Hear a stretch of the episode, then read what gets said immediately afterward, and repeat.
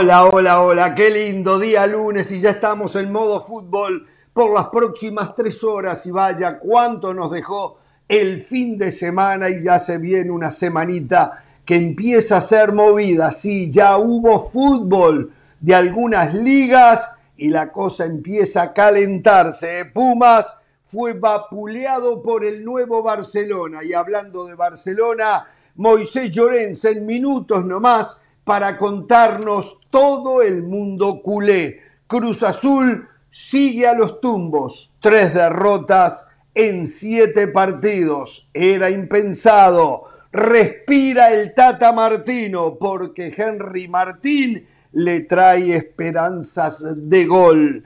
Messi, chilena, dos goles y reacciones psiquiátricas de sus haters.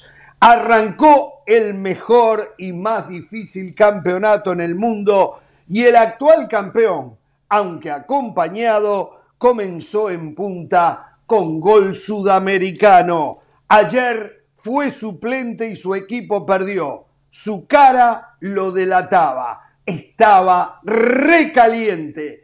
¿Qué pasa en la actualidad con Cristiano Ronaldo? Mexicanos al grito de Europa, a donde sea, pero que sea Europa. Ya es una obsesión. Aún no se sabe qué pasará con Ricardo Cadena en la dirección técnica de Chivas, pero puede que Jesús Bernal sepa algo para compartirlo.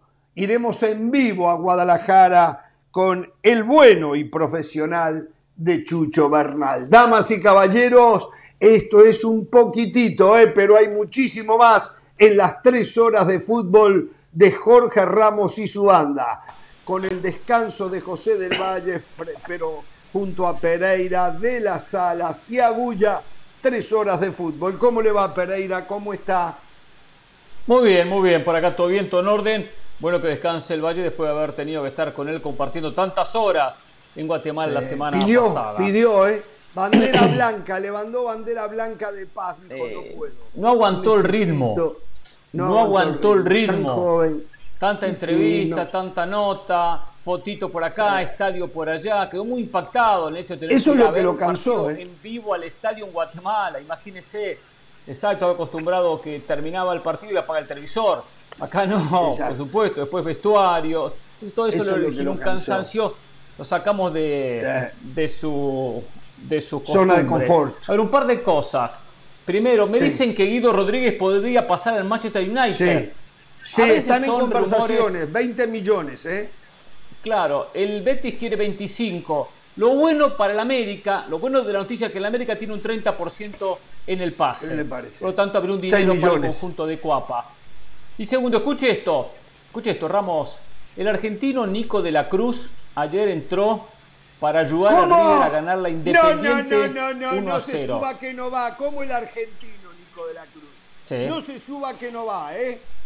El argentino Nico de la Cruz ayer entró en el segundo tiempo en la victoria de River ante Independiente final 1 a del 0. torneo de Alcudia. Y ahora nos quieren robar a uno de nuestros jugadores. No, no. No le estamos robando no. nada. Perdón, en la final del torneo de Alcudia, Alcudia le ganamos 4 a 0. Robo 4 a 0. Sí, pasamos por pero me encima, ¿eh? dicen que el árbitro Sobre la hora. metió la mano, ¿eh? Me dicen, En época mire, anteriormente a eso habíamos perdido con Brasil 7 a 0 y nos habían robado. Y ayer con Argentina, yo no lo vi, pero me dicen que nos robaron. Usted es un sinvergüenza. Bueno, el argentino Nico de la Cruz ayer entró en el segundo tiempo y fue muy importante, ¿no? Para... No es argentino, es, River- es Yoruba, es uruguayo. Es argentino. Nico de la Cruz No. es argentino. Finalizó No. los trámites de naturalización, los trámites de ciudadanía, es jugador argentino. Se lo van a querer llevar a la selección también. No, no, no, no, no, No. Esto se, abre- eso, No tienen esto se hace tener doble nacionalidad para no ocupar cupo de extranjero. Claro. lo había hecho. Rodrigo Mora en el pasado, ahora lo hizo Nico de la Cruz. Por cierto, qué jugadorazo. Por más que es suplente, pero jugadorazo.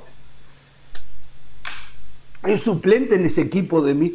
¿En ese equipo es suplente Nico de la Cruz? ¿Tan mal está? En los últimos partidos ha sido suplente. No, no es que es tan mal. Yo creo que hay una cuestión física ligada a Nico de la Cruz. Qué mal lo veo para el Mundial entonces. ¿eh? Lo que pienso, que no, está, que no está al 100% en lo físico, me da esa sensación. Por eso en los últimos partidos ha arrancado como suplente.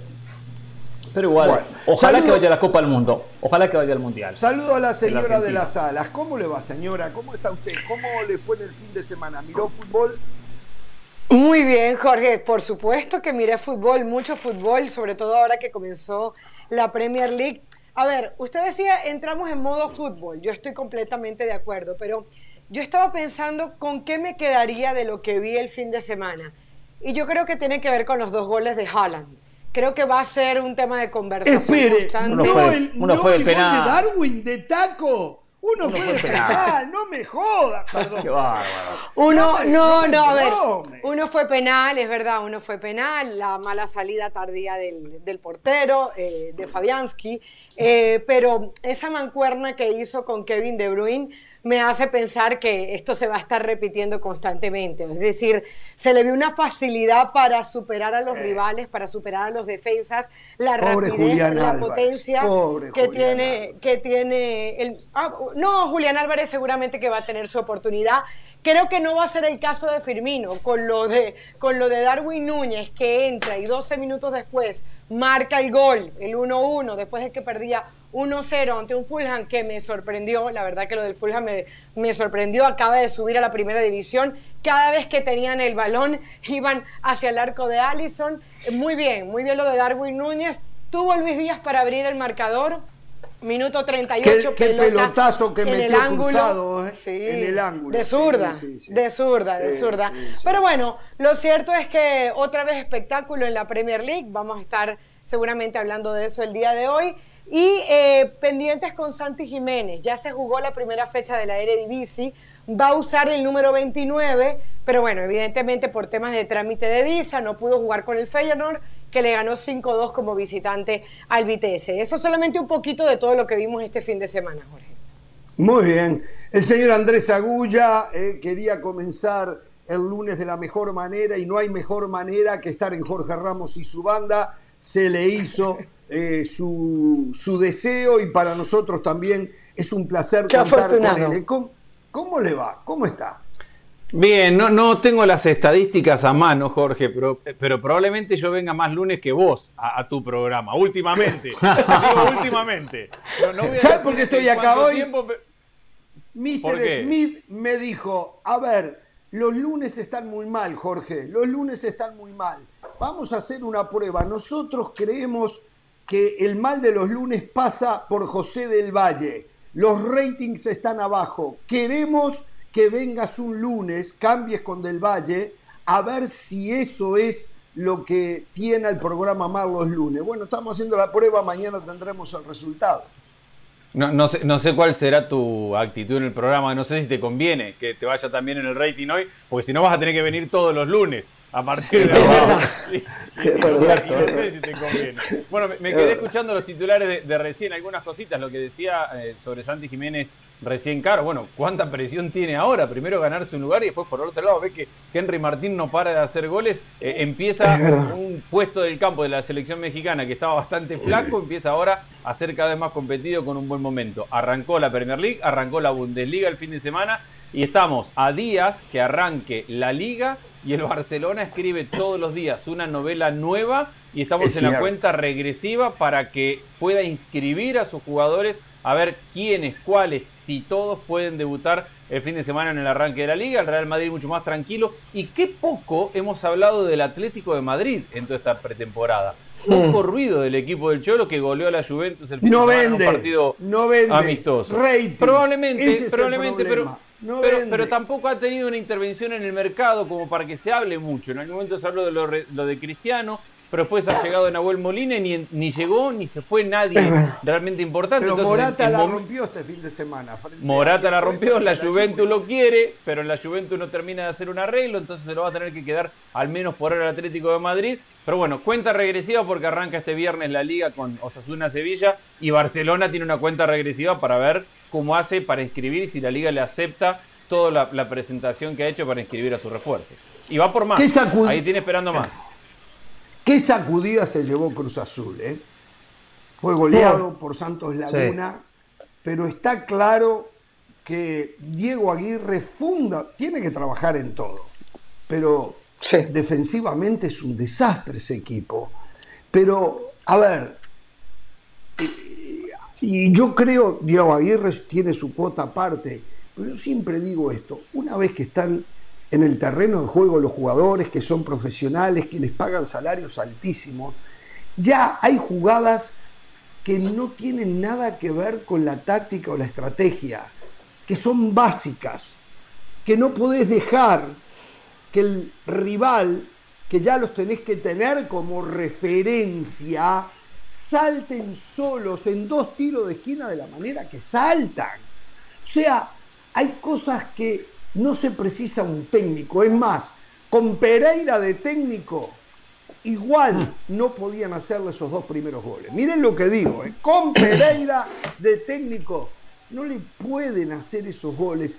Los, los defensores, los zagueros, los delanteros que tienen que tener como referencia al defensa rival en una pelota quieta que venga al área, no se pueden dejar comer los mandados de la manera. O sea, acá hay distracciones, hay poco aprendizaje, hay jugadores que ya no están, el Shaggy Martínez ya no está para esos trotes. Hace rato. Eh, Nacho Rivero por izquierda no anduvo como lateral, lo ha hecho muchas veces y notablemente bien, pero ya no está. Eh, Eric Lira ha bajado su nivel, Vaca es más o menos el que aguanta ese medio campo, no entiendo cómo no juega Romero allí, eh, insiste con Rotondi sobre la izquierda, no sé si lo está acomodando mal, que tengo la sospecha que sí, porque lo vi por derecha, a veces casi hasta de lateral, Antuna insinúa mucho, define poco, e Iván Morales creo que es más de lo mismo, ¿no? no sigue sin despertar. Pero reitero, el partido era parejo frente a Santos Laguna hasta ese primer gol de cabeza, recuérdenme quién lo hizo ahora porque me olvido, yo lo estaba viendo. Eh, Javier eh, Correa. Javier Correa, Javier Correa que anduvo muy bien, tal vez el mejor partido de Correa desde que llegó a Santos Laguna. Después hizo otro gol que el Barça lo anuló, pero bien. Y después el gol de Hugo Rodríguez de cabeza cuando el partido de vuelta estaba parejo, porque hasta el primer gol el partido estaba parejo. Ah, de ahí se inclina un poco la balanza para el lado Santos Laguna. Pero arranca el segundo tiempo y el partido, el partido se volvía a emparejar en el trámite del mismo. No es que era Cruz Azul mejor, pero estaba parejo. Y de vuelta le hacen otro gol en balón detenido. La verdad que este arranque de Diego Aguirre está sumamente complicado. Tres derrotas en siete partidos. Está mal el equipo cementero. ¿eh? Sí, sí, muy mal, la verdad que muy mal. Eh, urgente, necesita por supuesto la llegada de Ramiro Funes Mori. Claro que uno dice, van siete fechas del campeonato, nombre que si tiene un fuerte es casualmente la pelota aérea, tanto en la zona defensiva como en la zona ofensiva, aporta algún que otro gol de cabeza y también va a ser importante en cada centro. Pero claro, estamos en la fecha 7. Funes Mori tendrá que adaptarse a la altura, al equipo, a los compañeros, al técnico, lo cual llega, lleva uno, un tiempito. Eh, mal, mal, que eh, ahora se dé cuenta o hace 15 días se den cuenta que necesita un defensa central cuando hacía tiempo, cuando el campeonato comenzaba. Todos decíamos que la máquina cementera necesitaba un defensa central. Le hizo los dos goles de cabeza y encima hubo otra, otra situación clarísima. No recuerdo quién fue que ganó y terminó jurado sacando la pelota por arriba, que era el 2 a 0, todo en el primer tiempo. Oh. O sea que tuvo problemas en las pelotas aéreas ya desde el comienzo del partido. Después va a ser verdad que con el 1 a 0 insinuó, llegó y lo podría haber empatado. Tuvo situaciones para haber empatado el partido. Pero bueno, después llega en el arranque, el segundo tiempo, el, segundo, el tercero, el cuarto, la goleada. Y la verdad que un golpe duro para el equipo de Aguirre, que no ha dejado una buena imagen, es cierto, en este arranque de campeonato. Pero hay que dejarlo trabajar. Está pagando el derecho de piso de la liga, de los compañeros, de una institución un poco conflictiva. Hay que dejarlo trabajar a Diego Aguirre. No hay que generar eh, eh, eh, crisis en un conjunto que se esperaba más. Pero esto de los jugadores que salen y que llegan durante el campeonato afecta a cualquiera, afecta a cualquiera. ¿eh? Fíjense que, hay que señalar la diligencia, ¿no? Quienes hicieron, claro, quienes hicieron mejor las cosas, por ejemplo el caso de Toluca, que al comienzo apenas terminó el torneo pasado dijo, este no lo quiero, este no lo quiero, este no lo quiero, quiero a este, a este, a este, y llegó. Llegó Menezes, llegó Navarro, llegaron los refuerzos, están sacando mejores resultados. Pudieron hacer la pretemporada con el equipo. Si más lejos y no quiero cambiar el tema, vemos al Messi de esta, de esta temporada y el Messi de la temporada pasada. Mire la diferencia solo en el arranque en goles, solo en goles. ¿Cuántos, hizo goles, ¿Cuántos goles hizo la temporada pasada Messi? ¿Cuatro goles? Sí, Hoy ya lleva dos en el primer partido, pero lleva. o tres. Uno en la Superliga, uno en la Supercopa y dos en el torneo local. Lo importante de comenzar a la par de sus compañeros, fundamental. Por eso lo de la máquina que saca y vende jugadores en medio del campeonato. Mm. Eh, Jorge, mire, eh, hay que reconocer que Aguirre no ha tenido todas consigo. El Cata Domínguez se le lesionó y era un jugador importantísimo en la saga. Mayorga se le lesionó, era un jugador importantísimo en la saga. Ya ustedes dijeron que Funes Mori no se ha podido integrar. Ahora, aunque es verdad que el jugador tiene que tener amor propio, aunque es verdad que el jugador tiene que saber defender las pelotas aéreas, no puede ser que todos los partidos Cruz Azul es exactamente la misma historia. Entonces, Jorge, usted como técnico tiene la responsabilidad de que si el, equipo, su gran falencia y su gran debilidad son las pelotas aéreas, que las trabaje. Porque lo que no puede ser es que cada partido de Cruz Azul, desde aquel partido con Pachuca, estamos hablando las pelotas aéreas, el problema del equipo de Aguirre, le, le meten goles de tiro de esquina, le meten goles de pelota parada. Otra cosa, hablaba usted de Ángel Romero, es verdad, está Ángel Romero de, de suplente, pero llega, lo pones y te, y te, pierde un penal. A ver, un penalti te lo, te lo puede perder cualquiera, ah, pero viene, pero, pero, pero, pero viene en franca desmejoría. Ángel Romero no ha sido ese jugador que se trajo como refuerzo y como revulsivo para hacer la diferencia. Es verdad que eh, Cruz Azul tuvo un par de ocasiones buenas, pero fuera de eso el volumen de juego del equipo fue bastante malo. Hubo un, momento en donde se veía el equipo perdido, en donde básicamente no había volumen de juego, no creaban jugadas. Está bien, habían dos eh, que pudiésemos sacar de los highlights y decir, ah, bueno, ahí Cruz Azul pudo haber hecho cosas diferentes, o el mismo penalti eh, de Antuna, que no entiendo cómo el VAR tuvo que llamar, porque era claramente un penalti a favor de Cruz Azul. Entonces, sí me parece que Aguirre, eh, aunque hay que dejarlo trabajar y la solución no puede ser sacarlo enseguida, creo que además de lo de la directiva, además de que le llevan al, mejor jugador que tenían marcando goles como era Santi Jiménez, eh, tiene que empezarse a ver más la mano de él, porque que te goleen 4-0 y que cada partido sea algo diferente, no puede ser normal. Le doy a, su favor que le había ganado con este 11 a Necaxa, era el primer partido en donde no le habían marcado goles, repitió ese 11 y evidentemente no le funcionó.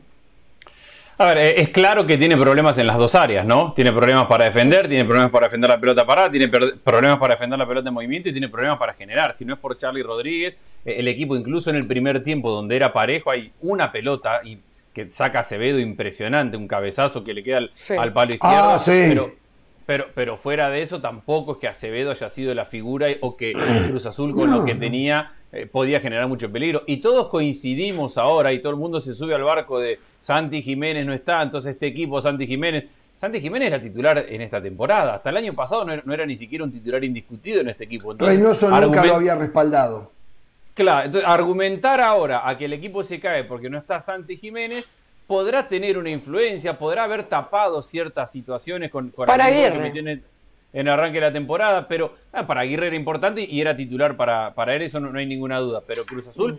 hasta el campeonato pasado no contaba con Santi Jiménez como para decir ahora se le ha ido el mejor jugador, el jugador del cual dependía el equipo. Hasta, hasta hace meses no contaban tanto con Santi Jiménez. Respondió muy bien con goles este año, pero el equipo tiene problemas en las dos áreas. Ni es tan bueno generando, sobre todo si Charlie no tiene un buen partido como no lo tuvo el fin de semana, y defensivamente es, eh, realmente pobre. Y los cambios tampoco del medio tiempo tampoco le vinieron bien. ¿eh? Sacar a Lira, aunque no estaba teniendo un buen partido, no le terminó de ir muy bien. Eh, eso de sacar a Iván Morales es quitarle confianza. Estás buscando quién es tu delantero porque se fue Santi Jiménez. Iván Morales no estaba jugando del todo bien, pero había metido un gol la semana pasada. Lo sacan el entretiempo. Eh, y ahí, perdón, perdón Andrés, y ahí mete a Carneiro en lugar de Por Morales, de 9. Eh, no es 9 Carneiro, insisto. A ver, más que yo. Es media punta. Que otro. en el Sao Paulo. Pero es un media punta, no es 9. Entonces, eh, no sé, y no van a buscar un 9. El único 9 que tiene es Morales. Tenés que jugártela con él y no estarlo reemplazando. Y venía de hacer un gol, Jorge, porque si me decís que Morales viene.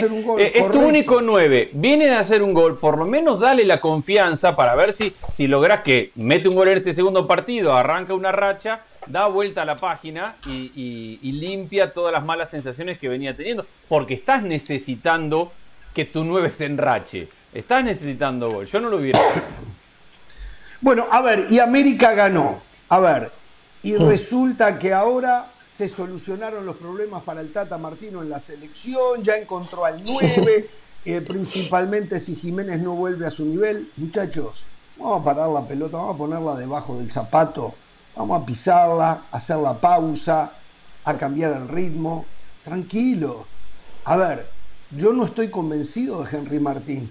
Sí, empezó a recorrer buenos 15 minutos de su carrera futbolística, pero habrá que ver si lo puede sostener, porque no puede ser. Eh, la carrera de Martín han sido buenos chispazos, buenos momentos y no tan largos. Entonces, despacio. Eh, el primer gol que le gana de cabeza Salcedo, a mí me queda la impresión que Salcedo le regaló el espacio, le regaló el arranque, reaccionó tarde él cabecea muy bien, muy bien, y después la definición con la cara interna de su pie derecho eh, estuvo bien, pero también, no sé, eh, me parece que Talavera no estuvo todo lo feliz que debía de estar. Es bueno que haya vuelto al gol Henry, que ya venía de hacer otros goles, pero a no tirar cohetes todavía. Y el América tiene no, lo que un buen pasa... plantel. Sí. Lo que pasa es que usted viene a vender algo que no se dice, por lo menos acá en esta mesa. Acá Henry Martín está luchando por ser el tercer delantero en el Mundial. Yo no escucho a nadie que lo ponga como titular, ni que lo ponga como no, yo ya, no, no, no, yo ya he leído. Como tercer delantero. Entonces, muchos asumían. esa es la realidad. Muchos asumían que iba, o que van a ir al Mundial Raúl Jiménez, Funes Mori y tercero Santi Jiménez. Ahí donde dejaban fuera a Henry Martín. Lo que hace Henry Martín, demostrarle a Martino que para ese tercer lugar está más vivo que nunca, más presente que nunca. Fue muy buen cabezazo, fue muy buen gol. Y aparte le hizo al Real Madrid, lleva cuatro en la liga, o sea, viene bien Henry Martín. Quien no había sido apoyado, yo no soy un defensor de Henry Martín. Nunca defendí a Henry Martín porque es un 9, no para. No, usted defendía el cepillo Peralta. Usted, usted pensaba que Peralta era la solución. Pero son realidades diferentes. Yo lo pedía en Chivas. acuerdo, Yo lo pedí a Oribe Peralta en Chivas. Chivas no lo usó, no hizo goles, se fue y sigue sin marcar goles. Chivas. ¿Entendemos eso, Ramos? Y Oribe Peralta. Ninguno de los dos. Ni Chivas ni Oribe Peralta. No. Pero bueno, capítulo cerrado. Capítulo cerrado. Ahora, yo no pedía a Oribe Peralta para la selección, sino Ramos. Lo pedía para que jugara en Chivas por lo menos 15, 20 minutos. 15, 20 minutos, pero es otra historia, otra historia. No sé si en la cancha, lo conozco. Ahora, Henry Martín jugando así y manteniendo este ritmo, un Henry Martín que al comienzo, recordemos cuando llegó el Tan Ortiz, ¿qué hizo? Puso a Viñas, puso a Viñas, Henry Martín suplente, y Henry Martín le está quitando el puesto a Viñas. Oh, le está quitó el puesto Está haciendo lo propio. Si se mantiene así, y Jonathan Rodríguez, flaquito Jonathan Henry Martín tiene que ir al ¿eh? mundial. Henry Martín le va a quitar el puesto Espere, espere, ya empieza usted. usted está como esos aficionados eh, que un jugador tiene 3, 4, 5, 6 buenos partidos y ya, o un técnico y ya debe ser el jugador de la selección, el técnico de la selección. Aguante. Yo pensé que usted tenía mayor cultura futbolística para que usted ya. Henry Martínez es hombre de selección. A ver, Henry, Martínez juega en la selección. ¿Qué hacemos, ¿Qué hacemos con Jiménez? ¿Qué hacemos con Funes Mori? ¿Qué hacemos con el otro Jiménez? Con eh, Para, pero, pero, Jorge, pero, Jiménez, Jiménez, Jiménez, es más titular que, que, Henry Martin en la selección del Tata Martino, para mí.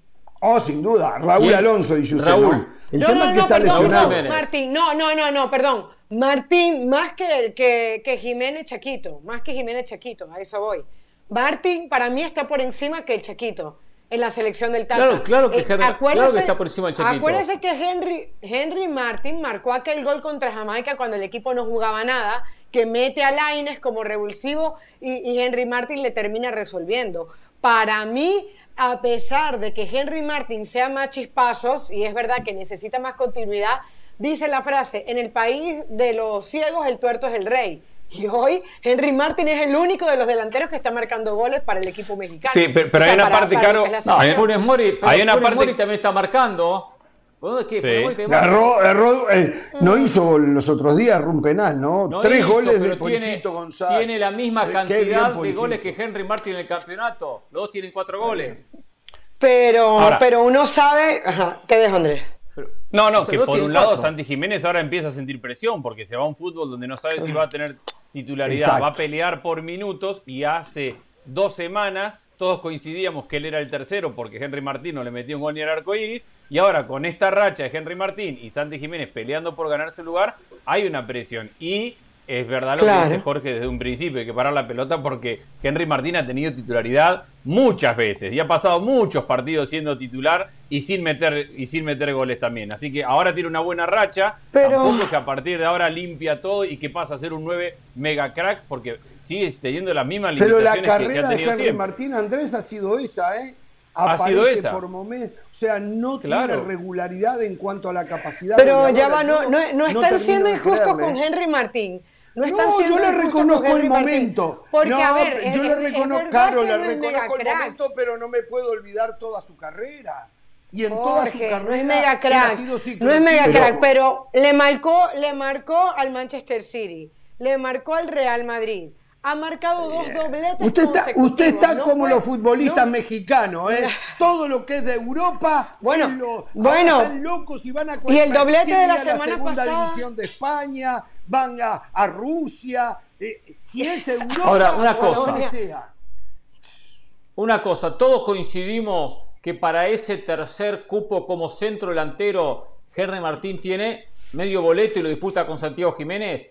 Coincidimos eso, o sea, que va Raúl Jiménez, que va Funes Mori. Es que no hay otro. Y que está con, Santiago Jiménez Para mí está por encima de, para mí está por encima de Funes Mori. Para mí está por encima de Funes Mori. Para mí yo creo que está por encima de Funes Mori, ¿eh? Pare Pereira. Hasta que Santiago Jiménez se fue, Henry Martín no estaba por encima de, Santiago Jiménez, ¿eh? Sí, Santiago Jiménez venía haciendo goles. No, Santiago Jiménez. ¿Cuándo venía haciendo goles Jiménez? Era la nueva Jiménez, Santiago. ¿eh? ¿Eh? ¿Dónde? Pero con Cruz Azul, no con, no con el Tata. bueno, ¿y con quién los hace no Martín? Con, Cruz América. Azul. Reynoso no pero, lo metía, pero, jugaba de vez en cuando. No, estamos hablando de esta temporada. El arranque del campeonato, de este campeonato, Pereira. Jiménez hizo 3-4 goles. ¿Cuántos goles tiene Jiménez? 5 goles. 5. 3 de penal. 3 de Espere. penal. Bueno, no importa, pero los hacía y los generaba. Los penales de Cristiano no valen, lo de Santiago Jiménez sí.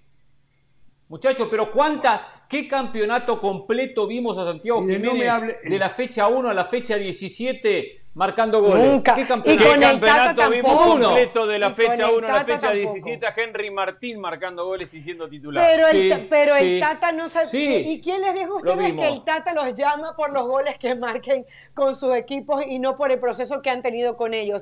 El Tata conoce más a Henry Martin que, a, que al Chaquito Jiménez. Sí, pero lo respaldó al Chaquito, lo respaldó en los últimos tiempos al Chaquito el Tata, ¿eh?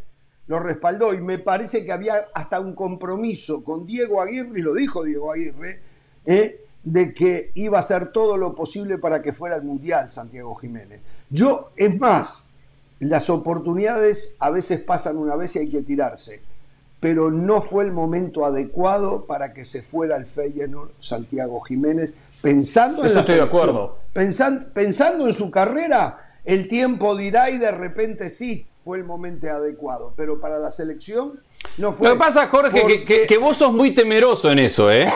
Vos sos, vos sos muy temeroso del jugador que cambia historia detrás. Muy pocos jugadores llegan e inmediatamente consiguen eh, minutos, consiguen goles, son titulares hay una historia, de, y mucho más cuando hablamos de jugador mexicano, le lleva su tiempo, ¿me entiendes? Entonces, me parece que no era el momento, no era el momento, pensando en selección, pensando en él, sí, para su carrera. Estoy de acuerdo.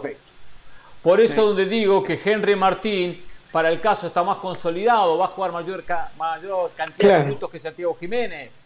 Eh, eh, eh, yo estoy viendo acá los números. La temporada 2021 34 partidos Santiago Jiménez. No sé si suplente, titular, no sé, marcó 15 Exacto, habrá jugado, hay que ver los minutos que jugó, hay que ver los minutos. Está bien, bueno, pues traigo un dato. Acá no traen nada, yo traigo un dato. Usted no trae nada. Eh, traigo por los Era hora que trajera algo. Quien trae en un ratito 15 goles. es en desde 34 partidos, a ver todo lo que va 15 goles en 34 partidos, temporada 2021 no está tan mal. No está tan mal. Claro que no, para nada, liga, sin eh. ser titular. Ah, hablo de liga.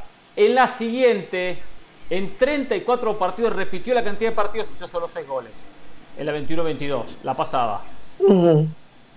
Pero ya de, eso, de, esos partidos, mucho fue suplente. Ahora, al margen de lo de Henry Martín, América juega mejor, ha cambiado el sistema con, este doble 9. Ah, está jugando mejor.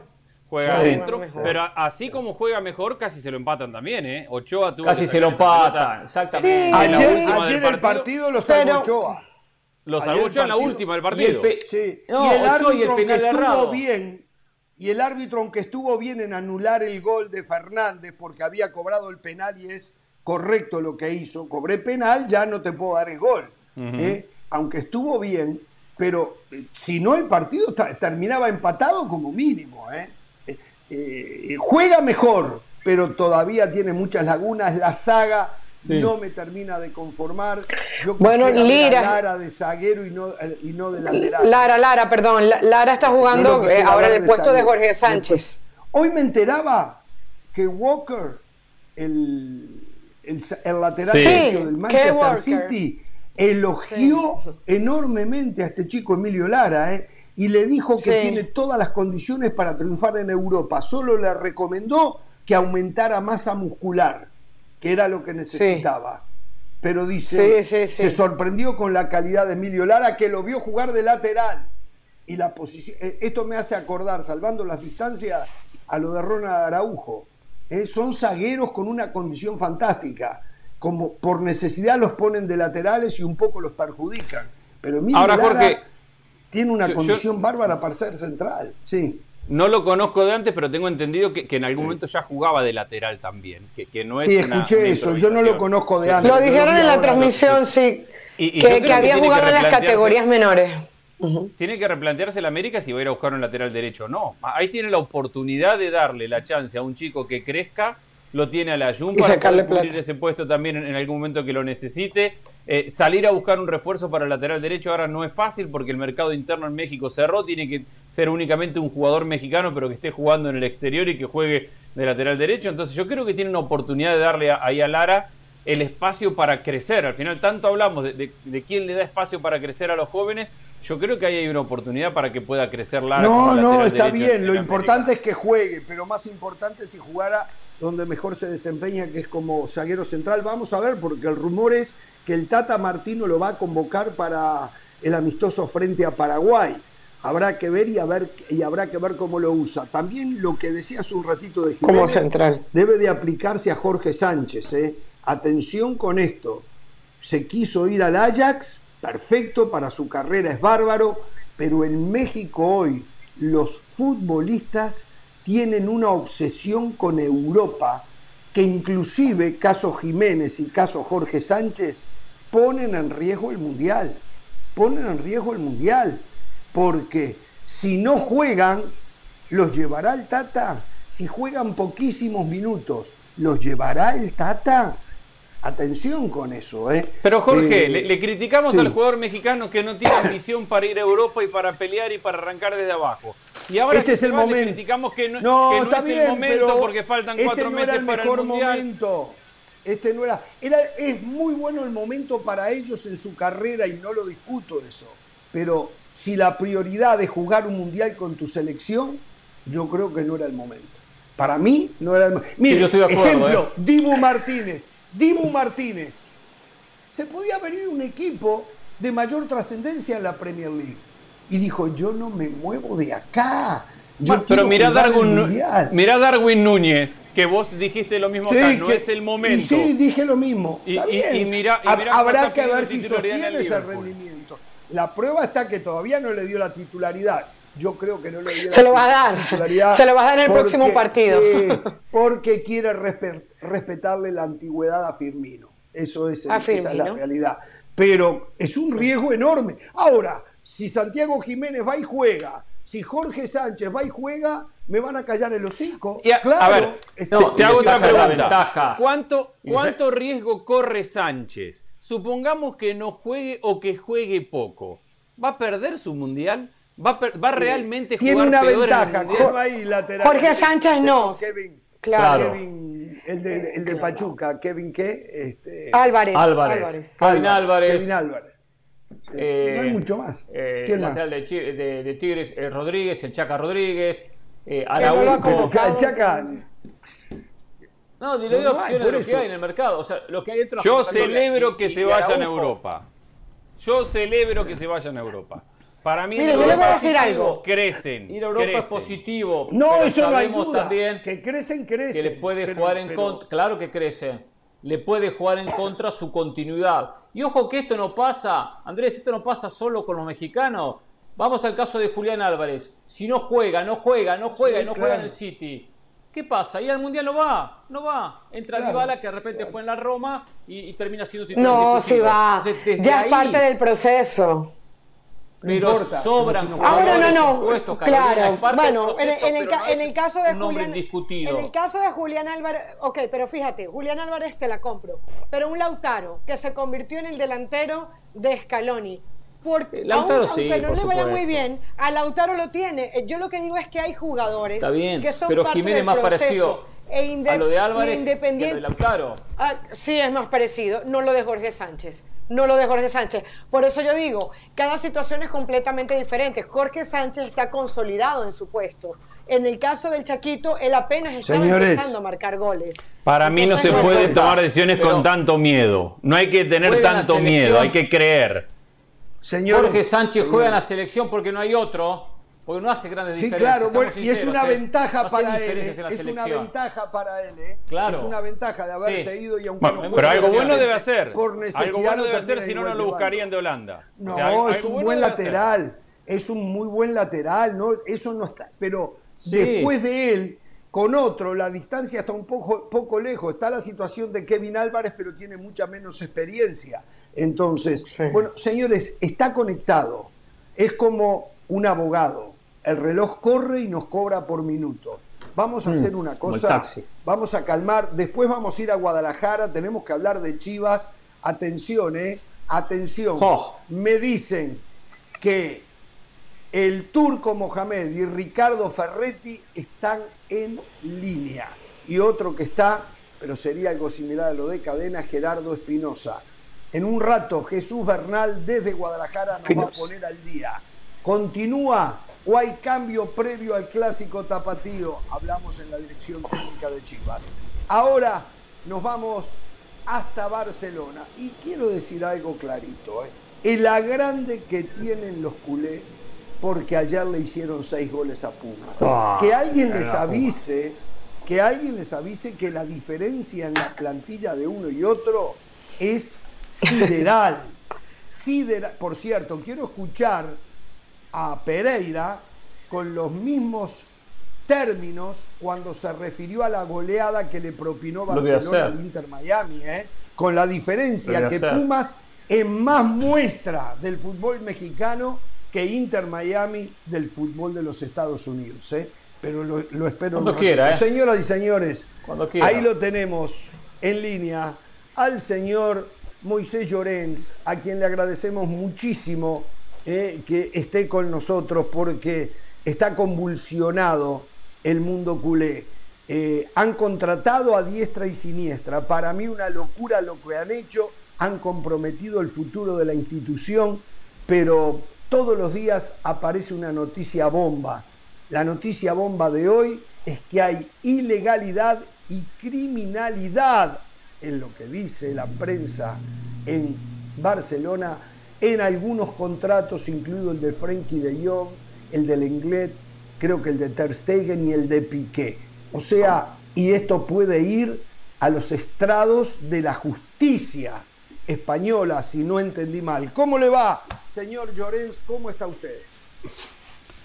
Muy bien, buenas noches desde, desde Barcelona. Pues acabando de reposar esta última información, el Barça ha hecho un off the record con un grupo de periodistas, ha explicado su versión, su postura en relación a estos eh,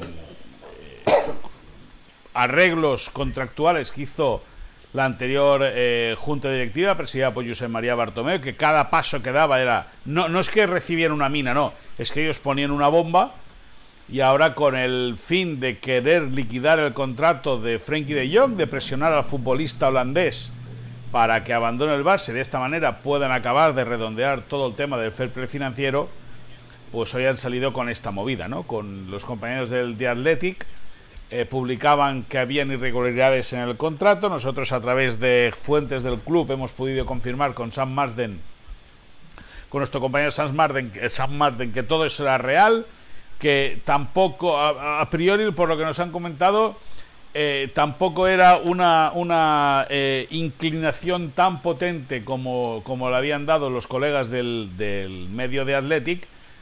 Pero ya te digo, eh, se ha convocado, el club ha convocado un off the record para explicar cómo está la situación y los contra, según explica el Barça, siempre la versión del Barça,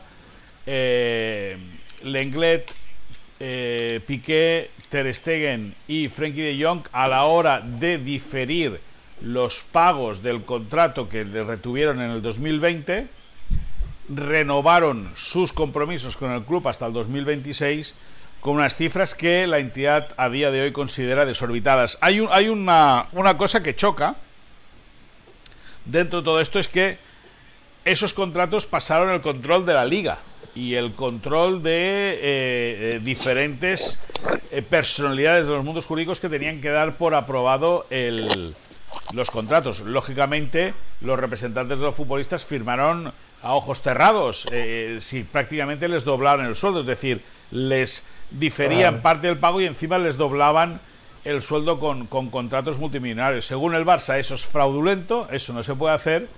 Veremos en qué acaba todo. Bueno, a ver, eh, es gravísimo esto. Eh, yo siento que mm, a Frankie de Jong puntualmente en cualquier momento lo van a acusar de que mató a John F. Kennedy. ¿eh? O sea, Es, es, el culpable de todo. Para mí ha, habido un maltrato. Y en representación de Barcelona, el señor Bartomeu, cuando fue presidente, lo firmó y él dice, bueno, yo no tengo nada que ver en eso. Barcelona va a ir a la justicia si en las próximas horas estos cuatro futbolistas no aceptan volver a su contrato original? Bueno, el Barça dice que lo está estudiando. Es decir, al final amenaza mediáticamente con un golpe fuerte, porque claro, es impactante, pero bueno, yo no correría más de lo que toca. Eh, me quedaría hoy pensando que, que el Barça tiene una estrategia y que cree tener la paella por el mango, por lo tanto el, el club domina la situación. Pero bueno, una de las opciones que tiene la entidad es dirigirse a la, a la justicia para eh, denunciar este caso. Ahora, lo que pretenden es que los futbolistas eh, vuelvan a sus contratos antiguos. Exacto. y en ese sentido hemos podido hablar con, con el entorno más cercano de Marc-André Ter Stegen Dicen que parece que quieran forzar también que, que Ter Stegen quede libre de contrato. Por lo tanto, al final, eh, la batalla con Frenkie de Jong, que es muy, muy bestia, yo creo que muy, muy desproporcionada y sobre todo muy injusta y desagradable, porque Frenkie de Jong es un tipo que desde el primer día puede haber jugado mejor o peor, pero desde el primer día se ha comprometido con el proyecto de la entidad y, cada día que pasa es un bullying mediático constante contra Frankie de Jong, que ayer, por ejemplo, contra Pumas hizo una muy buena segunda mitad, posiblemente él y Frank que sí fueron los mejores del equipo en, los minutos que estuvieron sobre el terreno de juego. y si lo quieren vender, pues escúchame, si el chico no se quiere ir, al igual que decimos que los jugadores se van porque se quieren ir de los clubes, pues escuche, si se quiere quedar, pues busquen otras soluciones.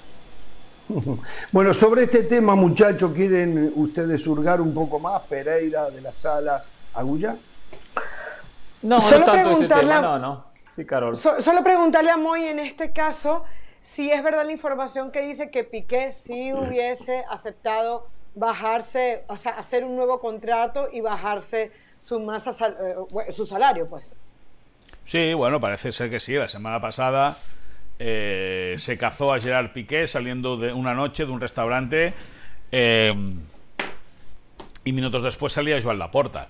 Pues sí, Piqué parece ser que sí, pero pero es que Piqué ya, ya no es, como un futbolista determinante como puede ser parte de la columna vertebral, sí que lo serían Ter Stegen y, y Frenkie de Jong. En este caso los tiros van a, van a, van a Frenkie de Jong. Ter Stegen viene de rebote. Pero es que Ter Stegen es un jugador con cara y ojos, con mucha responsabilidad y un jugador que tiene que, rendir. Yo creo que a, a, falta de pocos días para que dé inicio el campeonato, no es la mejor manera de filtrar esta historia. Eh, abrazo grande, Moy. Mi, pregunta rápida tiene que ver con, a ver, por más que el contrato no sea beneficioso para el club en caso de ser los números que estamos viendo, es decir, no le pagaron lo que le tenían que pagar y le firmaron un contrato nuevo para cerrar el balance de aquel momento porque se ahorraban 18, 16, 18 millones en salarios y otros 15 en amortizaciones. ¿Eso lo, lo hace ilegal? ¿Tiene el Barcelona o ha filtrado el Barcelona cuál sería la ilegalidad? Porque al final de cuentas, una, cosa que sea que no sea beneficioso para el club, otra cosa que sea criminal e ilegal, que son las palabras que se a ver, Para mí es irresponsable, pero no criminal. Ahí está. Más que ilegal es irresponsable. Sí. Porque si el jugador cobra 10 y dice, oye, ahora, vas a cobrar, vas a parar a cobrar. la justicia con una irresponsabilidad. Bueno, pero. Con pero una ilegalidad. Correcto. ilegalidad no es porque, por eso te digo que pasó los controles de la liga, por ejemplo, el, contrato. Ahora, Sí, que puede ser una irresponsabilidad que tú gane, que el futbolista gane 8, le digo, bueno, pues ahora vas a pasar a ganar 3 y renuevas hasta el 2026 y a partir de este año, en vez de cobrar 8, vas a cobrar 14. Pues vale, pues, pues es una irresponsabilidad. Es, aquí, aquí lo hemos explicado muchas veces, el caso de, de un tití en su día. Con, con Bartomeu. Bartomeu dijo después del Mundial de Rusia, cuando, cuando un tití estaba antes del Mundial de Rusia, cuando tití está un tití estaba considerado el mejor central zurdo del mundo, con la guerra mediática que había, que si el Manchester United lo quería, que si el Manchester City lo quería, que si el Bayern de Múnich lo quería, Bartomeu dijo, darle lo que pide, que el que venga atrás ya se lo encontrará. Pues ahí está, es decir, sí, esa darle lo que sea. Bartomeu, ¿eh? Ya está, es decir, al final. Bueno, alguien tendrá que explicar en algún momento también esta, esta última renovación del año pasado de un tití, porque a nadie le convencen que un tití tenía un no, salario. Pero no, pero escúchame una cosa, pues si es el mismo caso, Andrés. Es el mismo caso. Un tití ganaba, ya te voy a contar el caso del Englet. Un tití ganaba 18. Y esto, 18 los gana, ¿eh? O sea, eso es real. Pero a lo mejor dijeron, bueno, pues eh, la, temporada pasada cobras 7 y las que te quedan, pues en vez de cobrar 18, se cobrar 23. Que es. ¿Tú te acuerdas? ¿Os acordáis del caso del Englet? Cuando empezó a negociar con el, con el Tottenham. Hubo un momento que parecía que se rompía el tema. Y era porque en vez de los 14 millones de euros que cobraba el jugador por, por, por contrato, por un contrato inicial, con esta remodelación pasaba a cobrar 17 y pico. Claro, y no es lo mismo para un club que tiene que pagar parte de una ficha hacer un, boceto de contrato con 14 que con 17 y medio. Me, habéis entendido, ¿no? Porque el Englet está metido también en esta película. O sea, el contrato del Englet también está en una rebaja, en un diferimiento momentáneo para luego pasará a cobrar más, que es lo que sucede ahora. La pregunta es ahora, ¿no han podido registrar a los jugadores? Siguen diciendo que lo van a hacer. ¿Cómo trabaja Xavi en la semana previa al debut? ¿Con qué pues jugadores? ¿Eh? ¿Con, todos, con todos, con los 31 No, no, no, pero por ejemplo, tiene que armar un equipo que supuestamente va a ser el titular. ¿Lo, va a armar con los jugadores que todavía no están registrados? Sí, sí. ¿Eh? Lo va a armar, lo va a armar con lo que tiene. Ahora, o sea, con lo que tiene, él, considera que, él considera que cree que va a inscribir a todos los jugadores y con ellos está practicando. Pero el tema es que tiene que escribir 25. No, no, no son 25 la lista de buena fe que tiene que dar como máximo, sacando juveniles, ¿no es cierto? No, no, no, no, 25, del primer, 25 fichas profesionales tienen. Bueno, eso es lo que digo, 25, 25 fichas profesionales puede inscribir. Sí. Tiene 31. Sí, sí. Tiene, 31, que, dar tiene que echar a 6. Tiene que dar a 6 de baja. Tiene que echar. Nico se va. mira, a Collado. Pjanic, que era la peste, no lo querían. A Bradway. Hoy pasa a ser un jugador. Bradway se tiene que ir, sí. Pero Pjanic, hoy, se, Pjanic hoy se queda y un hombre de la cantera se tiene que ir. Sí. Pjanic, hemos desvelado hoy en ESPN que había una reunión con eh, Ramadani, el agente, del, el agente albanés del jugador bosnio, ha estado aquí reunido en Barcelona, en la ciudad esportiva. Y bueno, aparentemente le han dicho que va aparentemente le han dicho que Xavi está muy contento con él, que evidentemente de aquí al 31 de agosto pueden pasar muchas cosas. Eh, están muy contentos, pero ayer Pjanic fue el único que no jugó. Entonces, si tan contento estás con un jugador, no lo dejas en el banquillo el día de la presentación del equipo.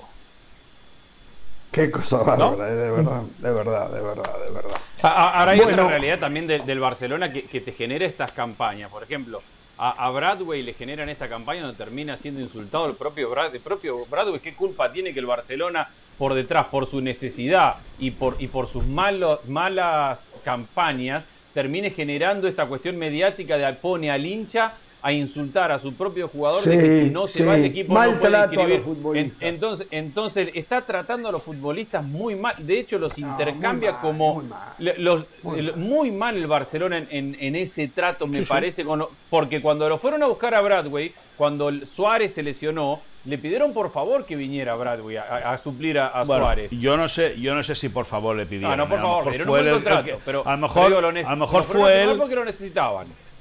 Sí, bueno, pero pagaron veintipico millones de euros. ¿eh? Yo no estoy defendiendo la postura del Barça, ni mucho menos. Yo sí que te digo que también el Barça le ha ofrecido muchas eh, opciones y muchas alternativas a Martin Bradway. Eh, evidentemente, pagarle todo el contrato y el jugador dice ¿no? que quiere los dos años al contado para irse. Cuando te digo otra cosa, que al final lo de Bradway es una cuestión de orgullo.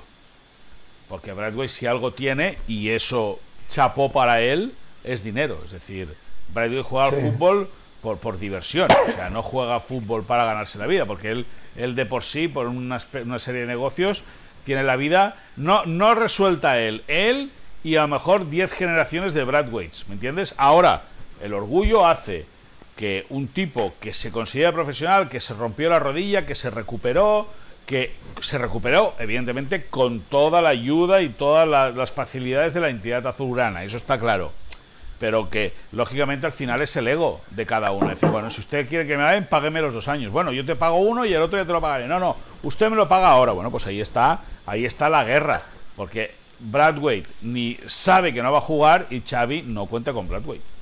A ver, Moy, eh, cuéntame qué va a pasar con Memphis Depay y con Piero Bemayan. Eh, bueno, el eh, último, el primero es pretendido por la Juventus. ¿Se pueden ir los dos? Bueno, ¿Será uno solo? ¿Será ninguno? Sí, la, bueno, la semana pasada, eh, no, hace dos semanas ya explicamos en ESPN que la Juventus había estado reunida con emisarios eh, que tienen autorización para poder negociar el contrato de Bradway con la Juventus de Turín. Hoy hemos vuelto a contactar con esas mismas fuentes, nos han explicado que sí que es verdad que, Brad, que, que, eh, que, Memphis Depay está en las oraciones de la Juve, pero no es la primera opción. Eh, la primera opción para el ataque de la Juve es Álvaro Morata, que ayer, por cierto, le hizo un hat-trick al equipo bianconero. Ahora, eh, parece que el Cholo Simeone está decidido a quedarse con, con Alvarito Morata y de esta manera ahí se podría desvanecer la opción de, o, podía renacer la opción de Memphis Depay para la Juventus, aunque creemos que no es ni la segunda opción. Vamos a ver por dónde sale la Juve, que lógicamente tiene, después de un, de un, verano muy raro con la salida de Matías de Lit, eh, la nueva renovación de Paulo Dybala, eh, parece que genera muchas dudas. María. Es que tiene problemas de fair play financiero también. Tiene problemas. sí, también. A ver por dónde, a ver por dónde, por dónde sale. Y luego eh, me preguntabas por el caso de, me has preguntado por Depay y por, y por Pierre Emerick Aubameyang. A priori. Eh, Aubameyang va a continuar en el Barça. Eh, se adapta bien al, costado, lógicamente no es ni Rafinha ni Dembélé, pero sí que es un jugador que puede participar en según qué momento eh, recostado en, la banda. Eh, el Chelsea eh, ha coqueteado con él. No hay oferta del Chelsea por, por Aubameyang, tampoco por Frankie de Jong, pero sí que en el Barça saben que el Chelsea vería bien a los dos futbolistas. Pero, lógicamente, Jorge, yo ya te digo, estando a día 8 de agosto, faltando 23 días para que cierre el mercado, yo no te garantizo, o yo no, te, no sé garantizarte, que Aubameyang vaya a seguir en el Barça, que Depay vaya a seguir en el Barça o que Pjanic vaya a seguir en el Barça. Bueno, a ver, y esto, el día 23 de julio, y me corrigen si estoy equivocado, yo no estaba en los Estados Unidos de Norteamérica, pero la señora Carolina de las Salas logró concretar una entrevista con Joan Laporta. Joan Laporta le dice que el final de Messi en el Barcelona él espera que no haya acabado y que van a hacer todo lo posible para que Messi vuelva al Barcelona. Anoche, mm. Algunas páginas de internet, una de ellas anunciándolo como bombazo, dijeron que Barcelona y el entorno de Messi se habían acercado y que ya estaban hablando para cuando Messi, el próximo mes de junio, quede en condición de libre regrese a Barcelona. ¿Hay algo de eso? Bueno, eh, el, deseo, yo ese día se lo comenté a Carolina. Le dije, Caro, este va a ser el tema. Le dije a Caro, eh, eh, le dije a Caro, el tema de Messi va a ser lo que va a dar, lo que va a dar de qué hablar. Es decir, esa frase de que estamos en deuda va a dar mucho juego. la Porta quiere, no, no es que la Porta quiere que vuelva. Es que Laporta necesita rehacer su relación con Messi. Porque acabaron muy mal.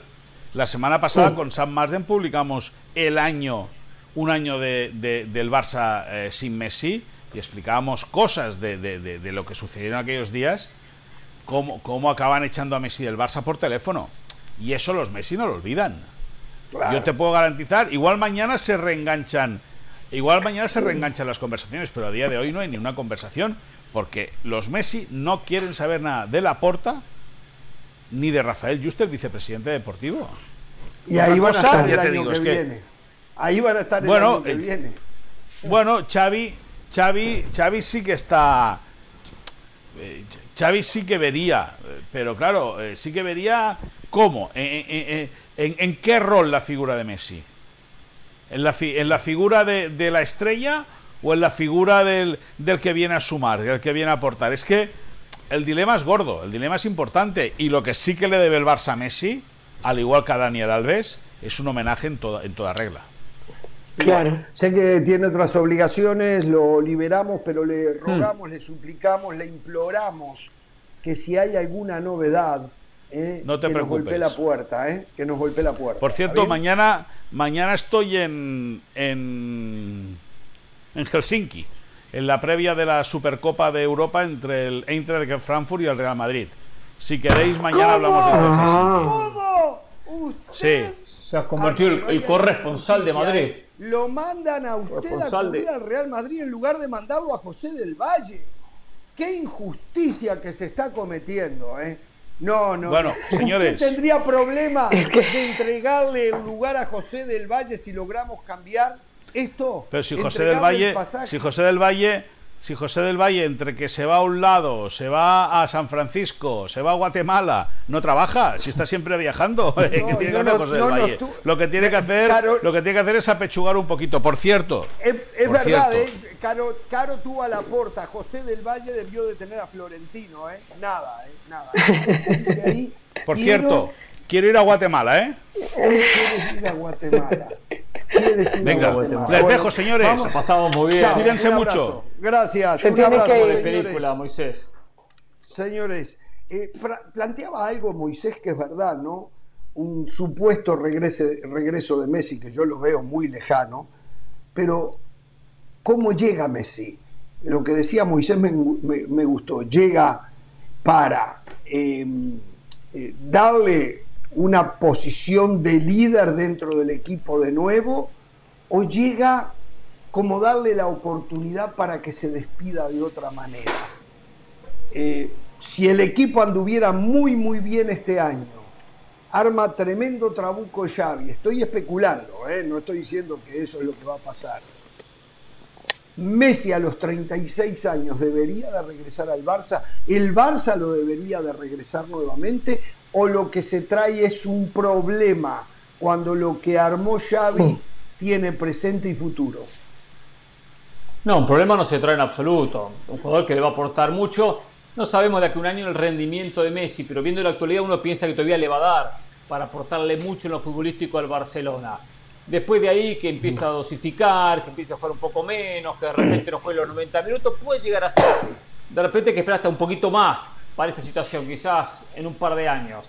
Vaya a saber. Eh, ahora, independientemente de esta, esta deuda moral que tiene Barcelona con Messi, si fuese Messi no le haría el favor al propio Laporta de volver a jugar al Barcelona con la Porta como presidente después de lo que hizo. Lo que hizo realmente. Pero no tiene otra, ¿eh? eh ¿Eso con la Porta o no vuelve, Hernán? Eso con la Usted es rencoroso. Que no vuelva. Usted es rencoroso. usted es rencoroso. Yo lo sé, Pereira, lo he experimentado. Eh, eh, Jorge. Yo mismo, ¿no? el rencor cuando y usted quiere una traición muy fuerte. Hubo una traición muy fuerte. Jorge, hay una traición muy fuerte y la Porta se va agrandar y recupera a Messi, y, conmigo Messi volvió al equipo y a la institución y bien y bla. Pues sabemos cómo son los políticos, sabemos cómo somos, después de que lo terminan de una patada. ¿Cómo somos? ¿Cómo somos? O sea que usted tiene un lado político. usted acepta públicamente en este programa que usted tiene una faceta de político. A veces la tengo, sí, sí, para quedar bien con usted, exactamente, en el programa, pero sí, si diría cosas y, todos los negociados que por afuera. Y todos los negociados. Bueno, sí, los negociados, sí, por supuesto. Por cierto cierto, hicimos falta negocio en Guatemala ahora. Muy bien, fue la verdad sí, muy, muy bien. Le fue bien, ¿eh? metió a un jugadorcito que no tenía lugar. ¿Invertiste en café? ¿Invertiste en café?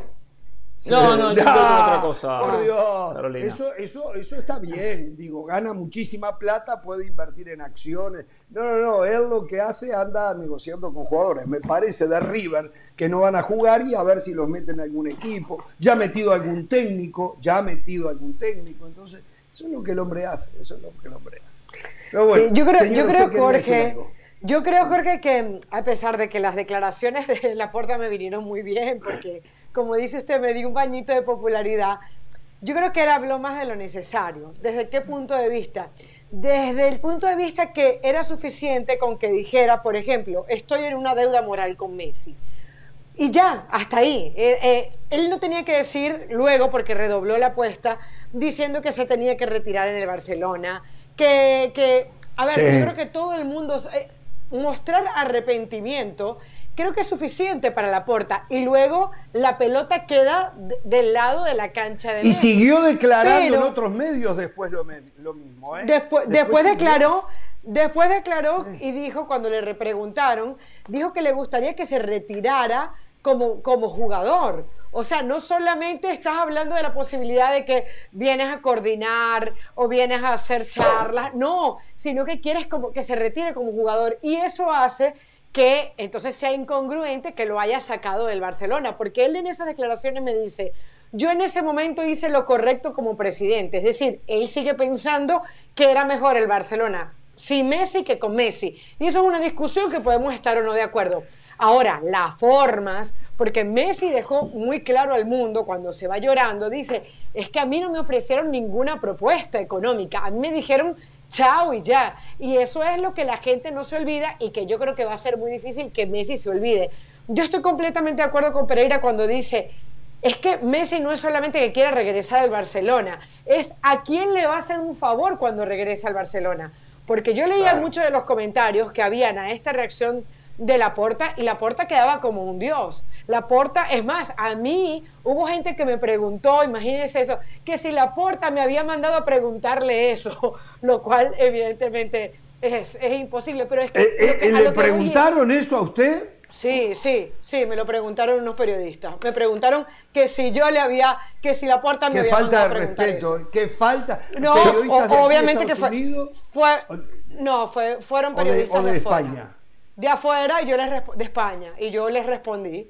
Yo les respondí y le dije que era una que sí, obviamente que fue una falta de respeto y les hablé un poco de mi trayectoria y les dije el tipo de persona que yo era y les dije que no iba a permitir y que quería dejar muy clara que yo jamás hubiese permitido eso, ¿no?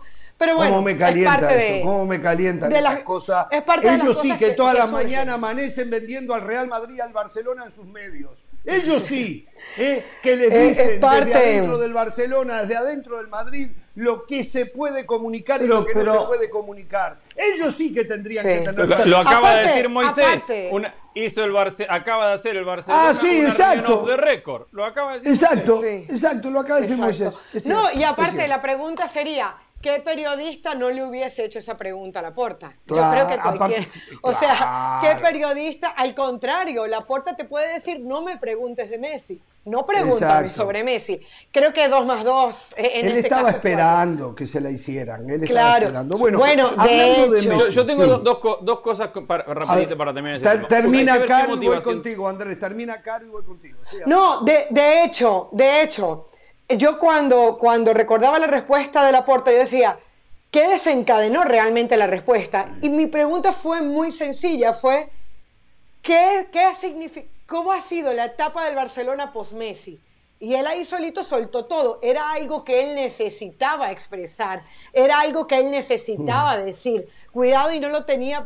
¿Por qué? Porque a lo que voy, la gente hoy tiene a la porta como el que nos trajo a Lewandowski, el que pide perdón por Messi, el que quiere traer a Messi de vuelta. Yo también creo que Messi en este momento está lo suficientemente resentido como para volver al Barcelona. Yo creo. dos cosas. Una, ¿cuáles son las motivaciones de Messi post-mundial? Se, me ocurre que la motivación más grande para volver a Barcelona es volver a, vivir en Barcelona. Nada más. Y que eso, eh, además de, volver al club, y, eso lo puede entusiasmar, pero vivir al Barcelona lo podría motivar. Y dos, la palabra es muy linda, sí yo quiero a Messi, que se tiene que retirar, pero tres palancas después no hizo una oferta. Es decir, las tres palancas que ejecutó Laporta por 800 millones en este mercado fueron para pagar 50 por Lewandowski, pagó 55 por Ferran Torres hace seis meses, pagó, pagó, por 4 o 5 jugadores. Y por, por Eric García, ¿cuánto fue que pagó? Como 40. Por Eric García se, pagó. A ver, por Rafinha. Por Rafinha. Por, por Rafinha otros 50 y por Messi no movió un dedo. Entonces la palabra es muy linda, pero si acabas de ejecutar tres palancas por 700, 800 millones de, dólares, aunque sea mover un dedo para, hey, ¿te interesa preguntar? ¿Puedo tratar de traerte ahora y corregir mi error? Entonces me parece que más una cuestión de, imagen, como lo, dice Caro, y de, y de que le ganó el entusiasmo porque le gustan los medios y, y la popularidad que de realidad. La realidad es que tres palancas ejecutadas y Messi no movió, ni levantó el teléfono para llamarlo. Bueno, quiero decir algo de Messi. Me molesté muchísimo este fin de semana. Después recapacité y digo, no vale la pena la molestia, hay que sentir lástima cuando uno enfrente tiene a alguien que tiene una adicción, que tiene ya una enfermedad. Es digno de respeto, pero a la vez de un poco de lástima por la situación que atraviesa. Y eso fue lo que yo sentí. El administrador de mi cuenta de arroba Jorge Ramos Food publicó que Messi hizo un gol de chilena que fue muy bonito. Eh, es impresionante la reacción enfermiza, psiquiátrica, la llamé yo, de los amantes de Cristiano Ronaldo, incluida su propia hermana, la hermana de Cristiano. Nadie, yo no vi en ningún lado que compararan la chilena de Messi con la extraordinaria chilena de Cristiano en la Champions frente a la Juve. Nadie. Simplemente se señalaba qué lindo gol que hizo Messi de chilena, que nunca lo había hecho, que recién lo consiguió a sus 35 años. Y la verdad, muchachos, a esta altura deben de buscar ayuda profesional. Porque yo, entiendan, yo entiendo que puedan tener preferencia por uno sobre el otro, pero que se vuelvan locos, que reaccionen. Tuve que bloquear a alguno que insultó inmediatamente. Ya eso, ya eso preocupa en demasía, porque si en una tontería de comparar a un jugador con, con otro tienen ese tipo de reacciones viscerales, me lleva a pensar a mí qué, qué pasará con algo que sea más trascendental en la vida de estos individuos. ¿A dónde podrían llegar? Absolutamente no entiendo. Después empezaron a incluir a Hugo Sánchez y sus chilenas. El, el odio que le tienen a Messi los desfocaliza de lo que fue el comentario que hizo reitero, no fui yo, pero yo lo asumí en redes como que había sido yo. Hoy lo digo, fue mi administrador. Eh, los desfocalizó. Empezaron con las chilenas de Hugo Sánchez, que eran espectaculares, y sí, mejores que la de Messi del, pasado sábado. De Rivaldo, de, de Romario, de Ronaldinho. O sea, se volvieron locos con tal de demeritar lo que había hecho Messi, que cuando lo ponemos en, el contexto de lo que ha sido su carrera, eso sí que fue un granito de arena, porque no era más que un granito de arena, porque ha hecho infinidad de cosas infinitamente superiores a esa chilena. Entonces, muchachos, a esta altura de verdad les digo, ¿eh? lo digo yo de afuera, deben de buscar ayuda profesional no pueden incendiarse internamente por el hecho de que alguien opine qué lindo lo que hizo Messi. O sea, es enfermiza la situación, me preocupa por la salud de ustedes, de verdad. Y le digo a los de Messi que hacen lo mismo cuando se habla de Cristiano Ronaldo. O sea, no se puede llevar a ese nivel. Aquellos que llegaron a ese nivel tienen un problema psiquiátrico, no psicológico, psiquiátrico, diván urgente. más grave.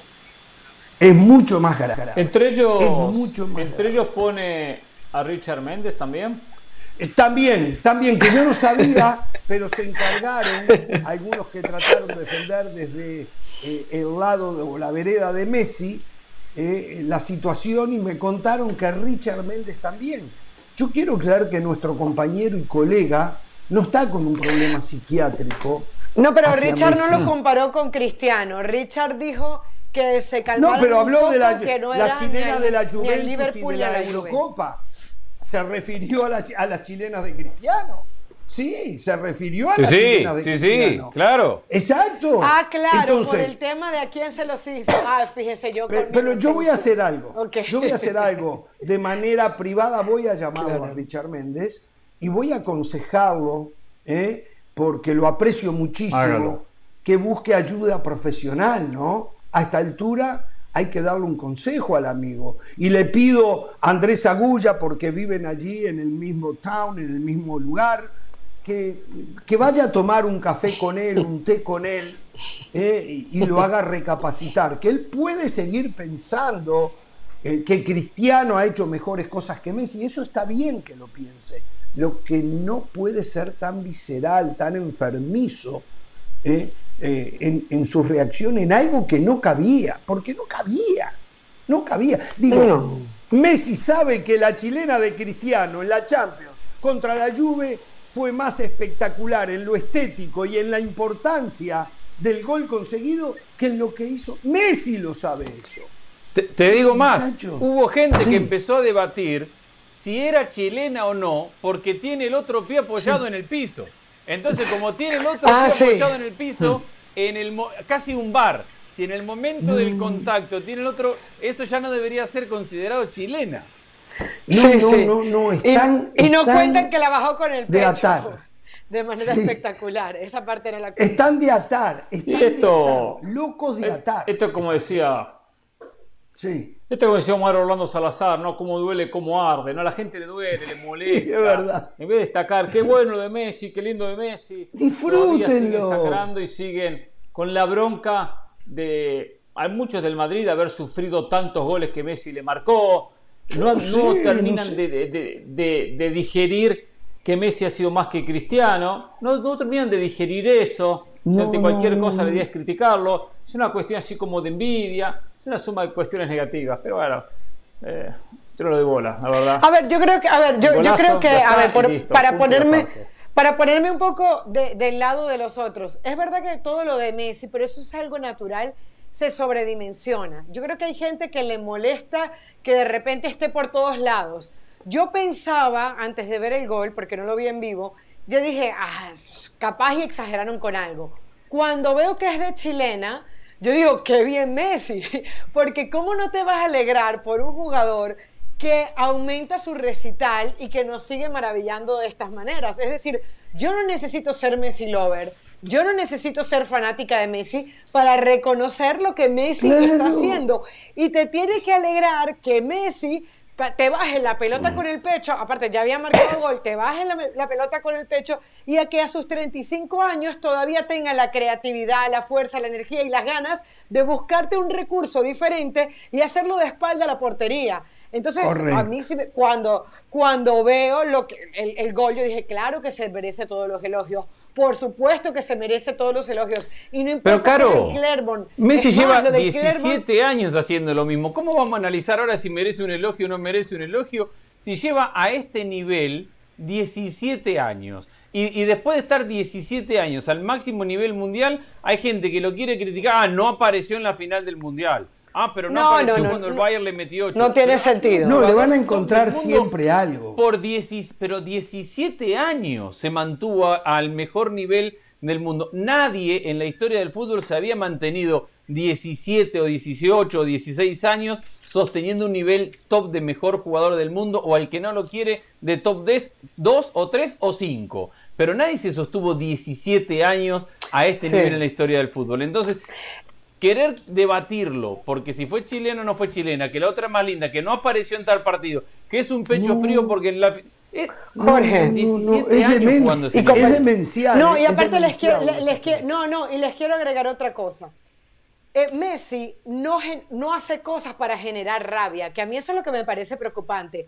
Messi no es provocador, no es un jugador que caiga mal. Recuerdo que en un momento le, le dijo a, los argentinos, dijo, nosotros los argentinos creemos que somos los mejores y no somos los mejores. O sea, así lo dijo en algún momento. Entonces yo creo que no es un futbolista, no es un jugador, no es una persona que haga cosas para generar el odio con el que muchas veces se habla de él. Entonces, eh, quería partir, me parece que habla muy mal del futbolero, si le queremos llamar así, de la humanidad, del tuitero, del de las redes sociales, no sé a quién adjudicarle eso, estar detrás. Eh, eh, poniéndole siempre un punto negro a cualquier cosa que haga Pero, pero pasa lo mismo con Cristiano, ¿no? El otro día lo decía sí, pasa del otro lado también. El otro día lo decía Jorge, era el estudio ese que se hizo que era de los más insultados en, en redes sociales Cristiano Ronaldo también. Pasa, pasa también. Que, o sea, estamos en que no se justifica, pero, que no se justifica, pero Cristiano llama más a eso. Cristiano dijo, me tienen envidia porque soy rico, guapo, y no sé cuál es la otra palabra. Claro, o sea, Cristiano de alguna manera provoca, tampoco al nivel que lo hacen, pero Cristiano de alguna manera llama a eso, eh, te reta de no ir a un entrenamiento, responde y, dice, sí, o sea, de alguna manera Cristiano alimenta un poco eso. Messi no lo alimenta. Ahora, ninguno de los dos lo merece, evidentemente. Eso es verdad. Eh, a mí, más ahora, antes me daba lástima, me daba rabia, ahora me preocupa, me preocupa de que haya un tema psiquiátrico en esto. Y también, lo reitero, para los Messi lovers que matan a Cristiano, no que matan, que no reconocen cuando Cristiano hace algo bueno. Sí, me podrán señalar a mí porque yo digo tiene un altísimo porcentaje de goles de penal y los penales hay que hacerlo. Sí, pero yo creo que siempre es más fácil hacer un gol de penal que hacer un gol en pelota en movimiento. eso no me queda ninguna duda.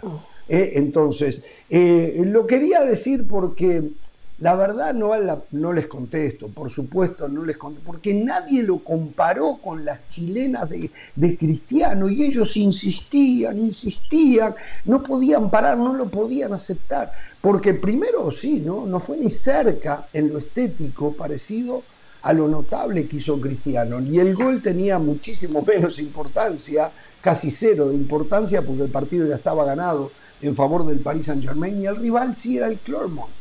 Ya, ¿quién conoce al Clermont?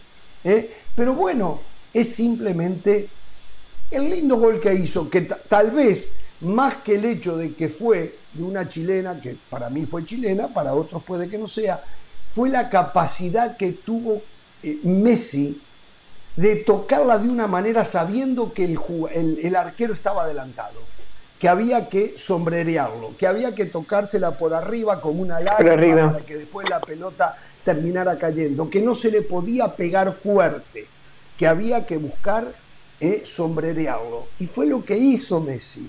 Otros muchas veces hacen la chilena y, y si pueden le pegan bien fuerte, eh, y la pelota puede entrar en un ángulo y se puede ir a cualquier lado. No, no, Messi la tocó sutilmente porque vio al portero adelantado para que la pelota hiciera el curso que hizo. Entonces, pero ¿sabés una cosa? Sí, y de espalda al arco. La de Cristiano fue mejor. La de Cristiano fue mejor. bueno, señores, muchísimas más cosas. importante. Eh, en un rato importante, claro. En Una pausa por ahora para hablar de Chivas, ¿eh? Sí. Solo una cosa de, de la victoria. Por ahora el Paris Saint Germain no ha jugado con nadie pero dos partidos jugados, dos partidos ganados, ¿eh? nueve goles a favor, ninguno en contra. Se lo va a acabar Digo, esta diferencia, y, sin Mbappé, diferencia, y sin Mbappé, ¿eh? sin Mbappé, verdad, es verdad, buen dato, sin Mbappé, sin Mbappé, por supuesto, va a tener partidos que se va a complicar, no va a ganar todos, porque esto es fútbol y bien lo sabemos. Después hay que ver el factor motivación también Qué bien cuánto afecta el equipo ¿eh? que, que va a sacar una gran diferencia de puntos en la liga pero por lo menos Galtier en estos dos primeros partidos, uno por la Supercopa, el otro por esta por la Liga que recién inicia, dejó buenas sensaciones. Me encantó el mediocampo con eh, Berratti y Vitiña. Yo no lo tenía el portugués. Eh. Me, pone a temblar pensando en el Mundial cuando aparecen estos jugadores portugueses eh, tan talentosos. Rapidito, marca, sale rápido, toca, tiene el pie redondo, llega, patea al arco. sentó a Paredes y a Gueye. Muy bien lo de Vitiña. Y a Rabiot.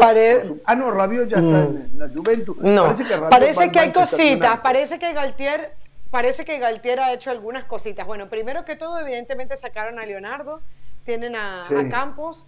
Dicen que hay una aura diferente en el equipo, desde las mismas declaraciones de Kelaifi, que dijo que ya no quieren prácticamente más bling bling. Hay que, hay que creerlo para, para, para saber si, si eso es así, pero dicen que han hecho pequeños cambios. Por ejemplo, dicen que Galtier sí les deja tener el teléfono en la mesa, pues, pero no pueden hacer llamadas. Es decir, está tratando de fomentar la comunicación entre ellos. Obliga a que tienen que desayunar dentro del, dentro del complejo, tienen que desayunar juntos eh, y, e invita y les da... yo tengo una pregunta, Caro. El, el día que estén desayunando y que Mbappé levante el teléfono y atienda una llamada, ¿qué? ¿Lo van a sancionar? Ah, bueno, hay que, habrá hay que, tener, hay que tener mucho cuidado habrá con que esos ver. mensajitos. Hay que tener mucho cuidado con eso. Ver. No, no les deja habrá usar que ver el celular. Si hace de Ten Hag. Eh, habrá que ver si hace de Ten Hag. Esos jugadores hacen lo que claro. quieren, claro. Al final no se escribe, o no. Bueno. Nos escribe Manuel Yo, García. creo que sí lo sancionan. Y, y esto, y Creo yo lo sí lo felicito, sancionan. Manuel, porque es defender de alguna manera su origen, ¿no? Nos dice Manuel García, amigos, ¿hasta cuándo van a seguir diciendo chilena? Se llama chalaca. Eh, los peruanos le llaman chalaca, no sé si alguien más le llama chalaca. Eh, Manuel, pero el mundo lo conoce por chilena. El mundo hispano lo Sí. conoce por chilena porque la historia, y no me recuerdo bien, creo que la primera se hizo en Chile. ¿eh? Y de allí surge lo de chilena. Después, tal vez por esa pequeña riña que tienen chilenos y peruanos, los peruanos dijeron, no le vamos a llamar chilena, le vamos a poner chalaca. No lo sé, ¿eh? no se lo tomen. Ahora seguramente nos van a contar por qué es chilena y por qué es chalaca. Pero digo, Manuel, el mundo hispano lo conoce por chilena. Eso creo que no está para el debate, ¿no?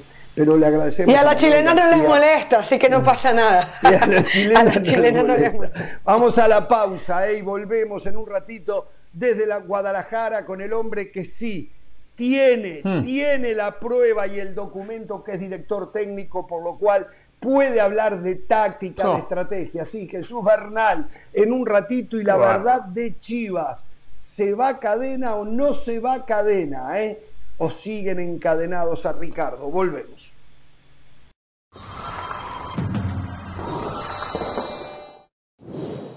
La editorial del día es traída a ustedes por State Farm como un buen vecino, State Farm está ahí.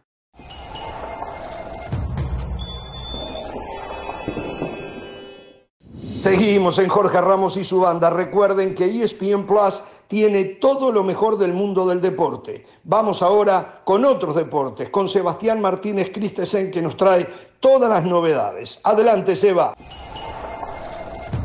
Seguimos con todos ustedes aquí en ESPN Plus y es momento de hablar del fútbol americano de la NFL. Continúa el conteo regresivo de cara al comienzo de una nueva temporada regular. Cada vez falta menos y nosotros seguimos con nuestro repaso de distintas franquicias. Hoy le toca el turno a los Carolina Panthers. Tal vez unos equipos más intrigantes de cara al comienzo de la temporada regular. ¿Por qué? En parte porque aún no se sabe quién será el mariscal titular. En las palabras del entrenador en jefe Matt Rule, la competencia está abierta entre Sam Darnold, que no rindió a la altura de lo que esperaban puertas adentro la temporada pasada, y Baker Mayfield, por quien los Panthers hicieron un cambio hace poquitas semanas. Bueno, yo estoy aquí para decirles que Baker Mayfield será el titular cuando comience la temporada regular.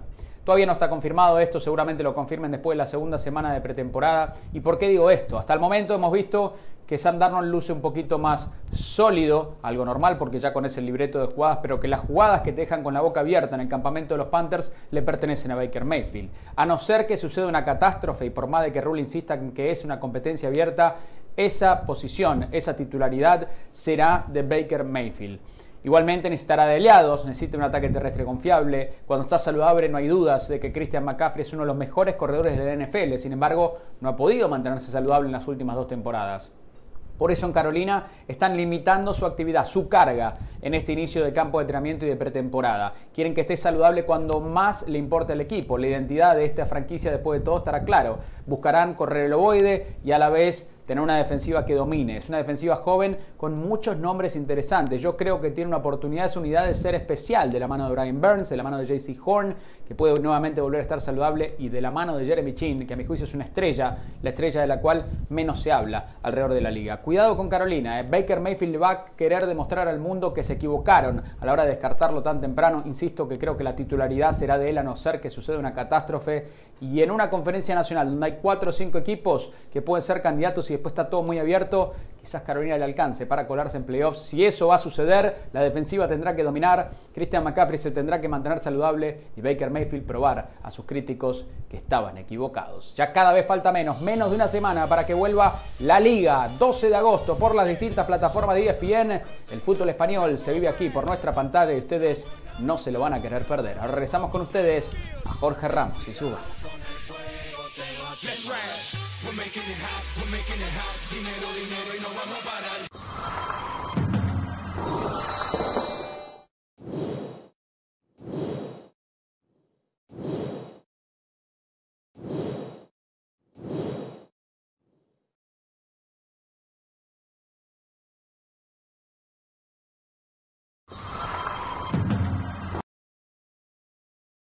Para celebrar los precios sorprendentemente bajos de State Farm, te invitamos a disfrutar un nuevo episodio de Jorge Ramos y su banda. Disfrútalo y luego comienza a ahorrar con el seguro de auto de State Farm. Contacta hoy mismo a un agente llamando al 1-800 State Farm. Como un buen vecino, State Farm está ahí.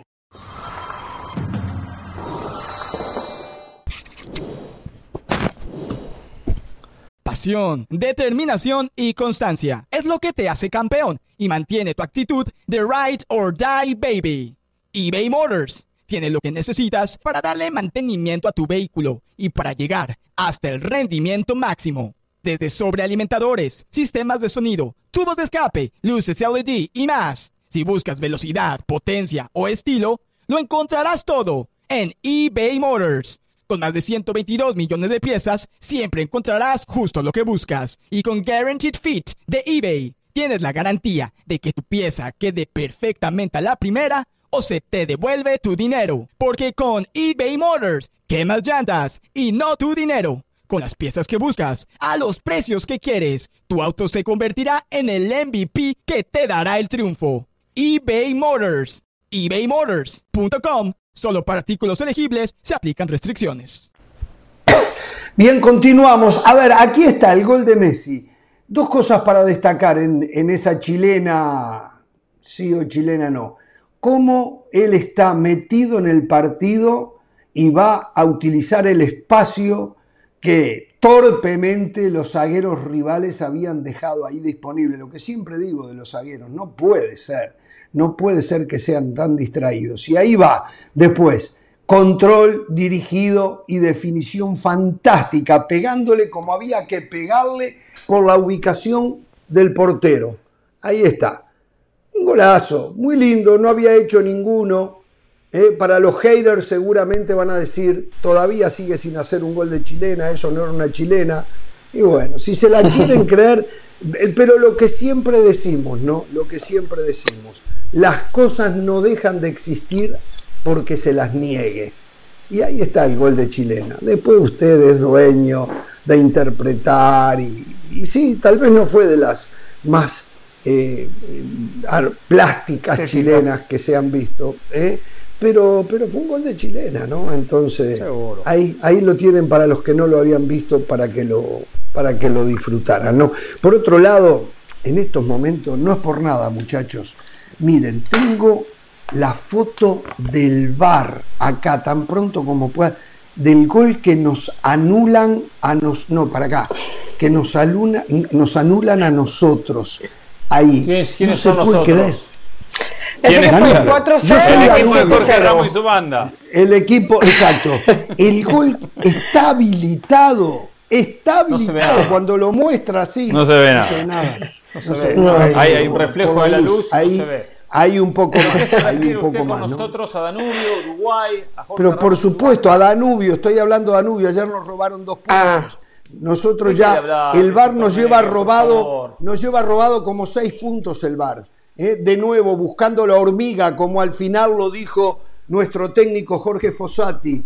El VAR busca la hormiga, aunque nos habían dicho que no era para buscar hormigas, que era para buscar elefantes. Pero bueno, nadie, entre ellos Pereira acá con Del Valle, que hoy no está, defienden que el VAR intervenga cuando no tiene que intervenir. Bueno, señores, eh, Jorge, tengo por aquí una, le tengo por aquí una cosita que quería comentarle, porque eh, esta mañana nos estaban llegando algunas informaciones y leo que Alan Montes, el hermano del cachorro Montes que juega en Necaxa, está cerca de fichar no, no. con el Cachorro Montes juega en Monterrey.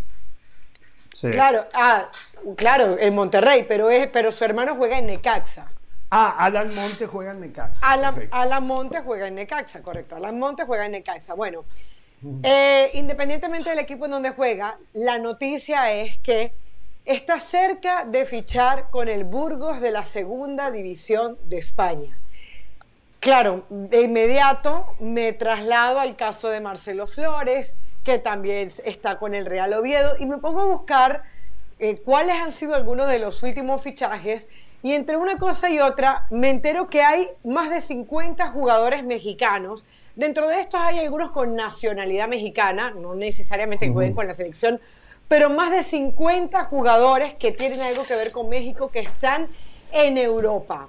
Hay tercera división de Inglaterra, hay tercera división de España, hay muchos que la gran mayoría de hecho yo no los conocía, pero me pregunto yo, a ver, yo entiendo que casos como Jorge Sánchez no sean discutibles, entiendo que casos como el de Jiménez, Chaquito, me refiero a Chaquito, podemos discutir si no era el momento, pero lo del Chucky, lo del Tecatito, no, pero, pero digo yo, digo yo, o sea, dejar de jugar en equipos como, no sé, Toluca, se me ocurre, donde tienes un técnico como en Nacho Ambriz, eh, dejar de jugar el día de mañana con Bravos de Juárez, donde tienes un equipo competitivo, más allá de que el otro día pierden y compartes con Talavera y compartes con Salcedo, digo, ¿hasta qué punto vale la pena que un jugador salga de la primera división de la Liga MX para irse a jugar a segunda y a tercera de Europa. ¿Hasta qué punto vale la pena dejar no solamente mi entorno familiar, sino porque, porque vas a pasar no solamente a otra liga y vas, evidentemente vas a tener unas experiencias culturales, etcétera, pero te sales del radar, porque en México van a seguir a los que están en primera y si acaso hay que es más mediático, pero después de eso no van a buscar cuáles fueron los resultados de la tercera de Inglaterra. Entonces, quería plantear eso porque me parece que es un tema muy llamativo, me parece que es un tema, cada quien es libre de hacer lo que quiera, pero si hablamos de lo estrictamente futbolística, futbolístico, yo no sé si estás dando un paso adelante o estás dando un paso atrás. Por eso nosotros decíamos mexicanos al grito de Europa, porque es increíble. Yo no creo, yo no creo que estos torneos, una segunda división de España, debe ser mejor que una primera división de México. Yo creo que el, el nivel del fútbol mexicano, ¿eh? Por eso van, porque son, porque son inferiores. A ver, Alan Montes. Ah, claro. cosas más fáciles, dice usted. No, Alan Montes no Caxa no lleva ni un solo minuto jugado. Nunca juega. Creo que ni va ni al banco de suplentes. Los partidos que, que vienen, cero minutos, cero asistencia, cero goles, cero todo. Todo tiene cero temporada. ¿Qué equipo puede ser que lleve a un jugador? Me queda grande. ¿Qué equipo puede ser? otro lado. ¿A qué va? La liga inferior hay, tratar de jugar. Seguramente acá está su representante que le habrá mostrado videos, esto, lo otro, bla, y le dijo, llega gratis, me imagino yo, entonces perfecto, está bien.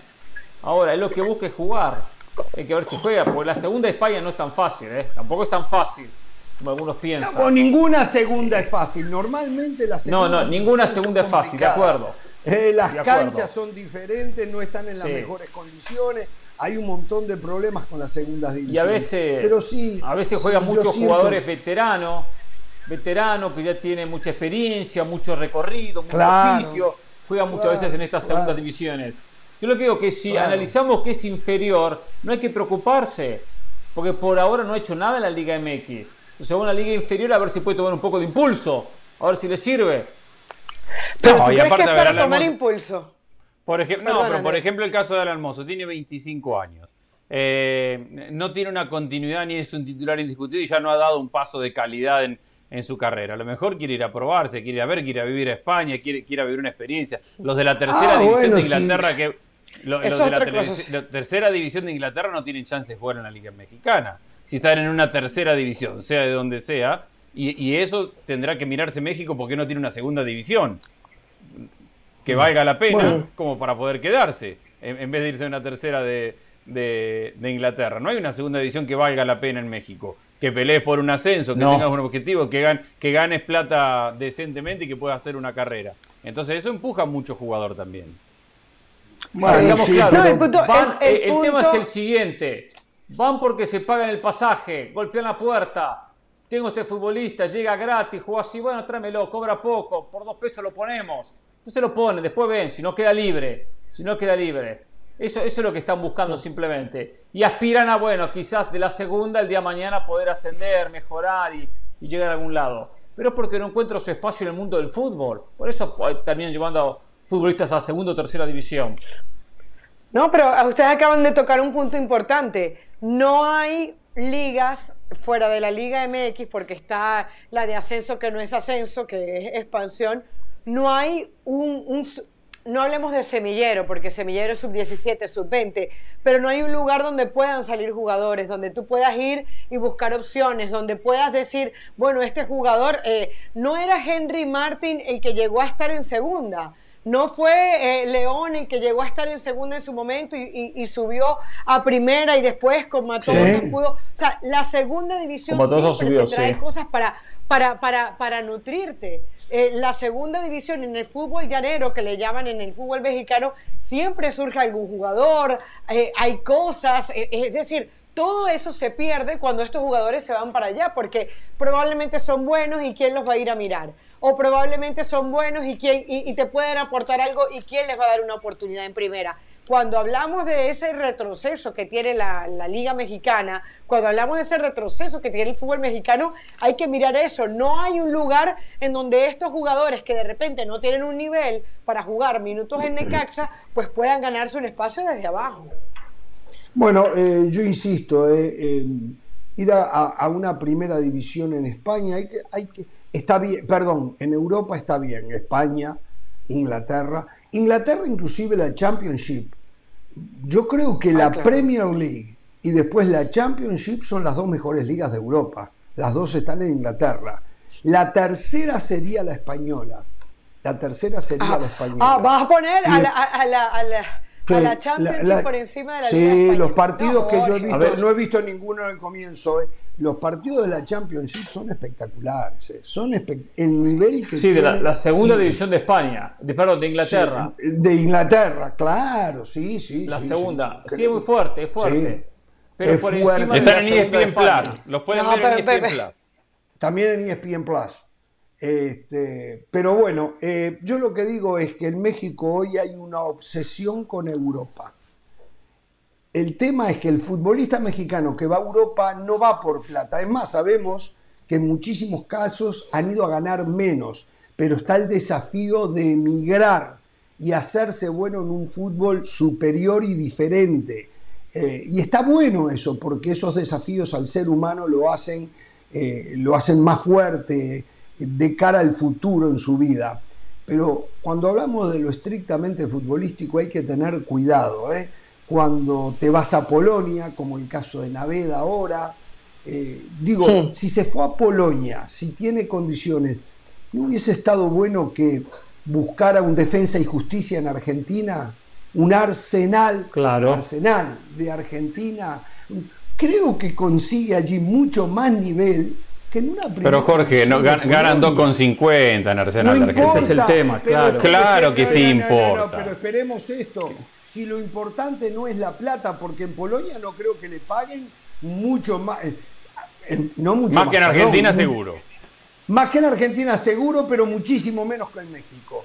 Para eso, un joven como él debe priorizar el em, familiarizarse y rozarse con un fútbol y hablo del argentino, hasta podría hablar del chileno eh, y del uruguayo, que seguramente es superior al polaco.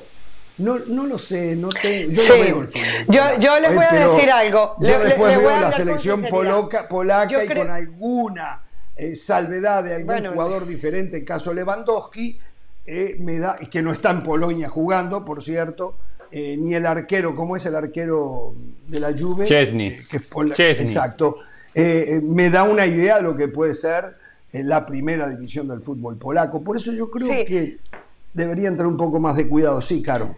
No, que, hay una realidad, y eso yo creo que, no podemos tapar el sol con un dedo. Probablemente el jugador mexicano como, es como irse de vacaciones. Hay gente que cree que es mucho más glamoroso irse a Polonia que irme a Buenos Aires, probablemente. Y, quienes conocemos Buenos Aires pensamos que no tiene nada que envidiarle de repente a ciertos lugares. Bueno, yo creo... No, no, perdón, perdón, perdón, perdón.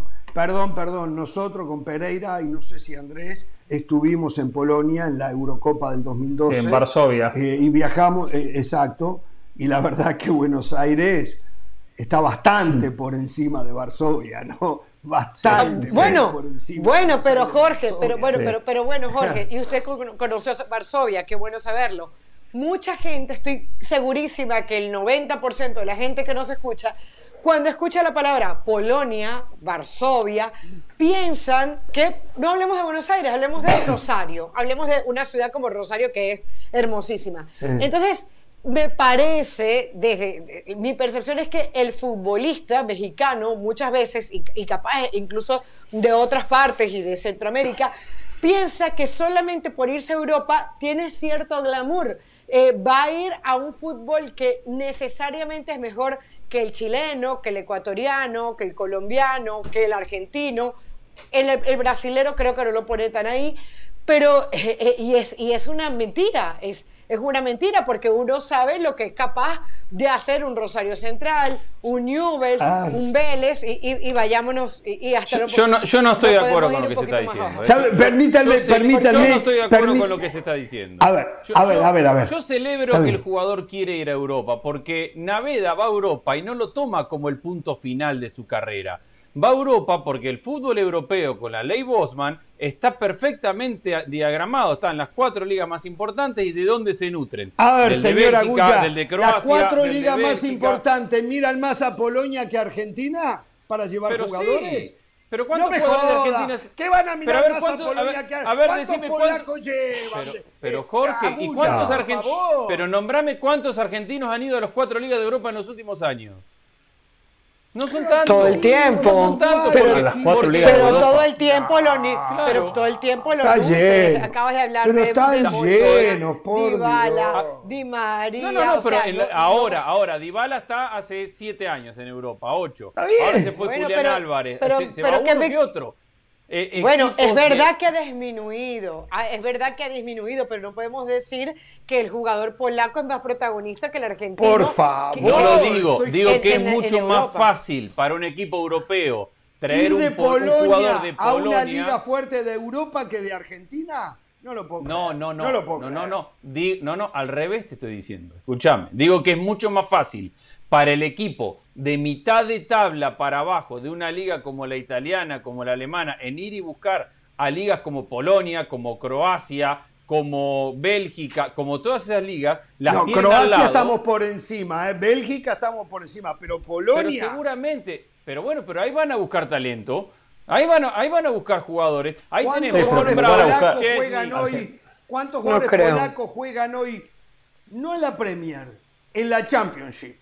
¿Cuántos jugadores polacos juegan en la Liga Española? ¿Cuántos jugadores polacos juegan en, en, la Serie B? No, más que, mexicanos, sí. No, o sea, lo que dice Andrés, yo lo comparto, que, es una vidriera. Lo que dice Andrés que es una vidriera más cercana. jugar en la Liga claro. polaca. Más cercana, es más cercana vuela menos hora. Solo geográficamente. Pero tiene eh, más crédito andar bien en Argentina que en andar bien en claro. Polonia. En, Polonia. Y se aprende. Yo sé, pero el jugador que va a y se aprende más. El jugador que anda bien en Argentina para irse a Europa hay que pagar 20, 30 millones de dólares por un jugador argentino. Voy a contar sí, pero no por el mexicano que se va a ir para allá. Voy a contar algo. Lo bien que la pasamos en Polonia con Pereira. Y fuimos invitados una vez a un restaurante como en una casa de campo habían pavos reales, toda clase de aves. Sí, sí. Y, de, y se comía de faisán para arriba. Y fuimos con nuestro productor ejecutivo. Y nuestro productor ejecutivo entró al restaurante y como no le daban hamburguesas y papa frita o un pedazo de asado o de una entraña o una milanesa o una milanesa se fue, se fue, nos dejó tirado el productor ejecutivo. Y la verdad que Pereira y yo, aparte no pagábamos, no pagaba quien nos llevó.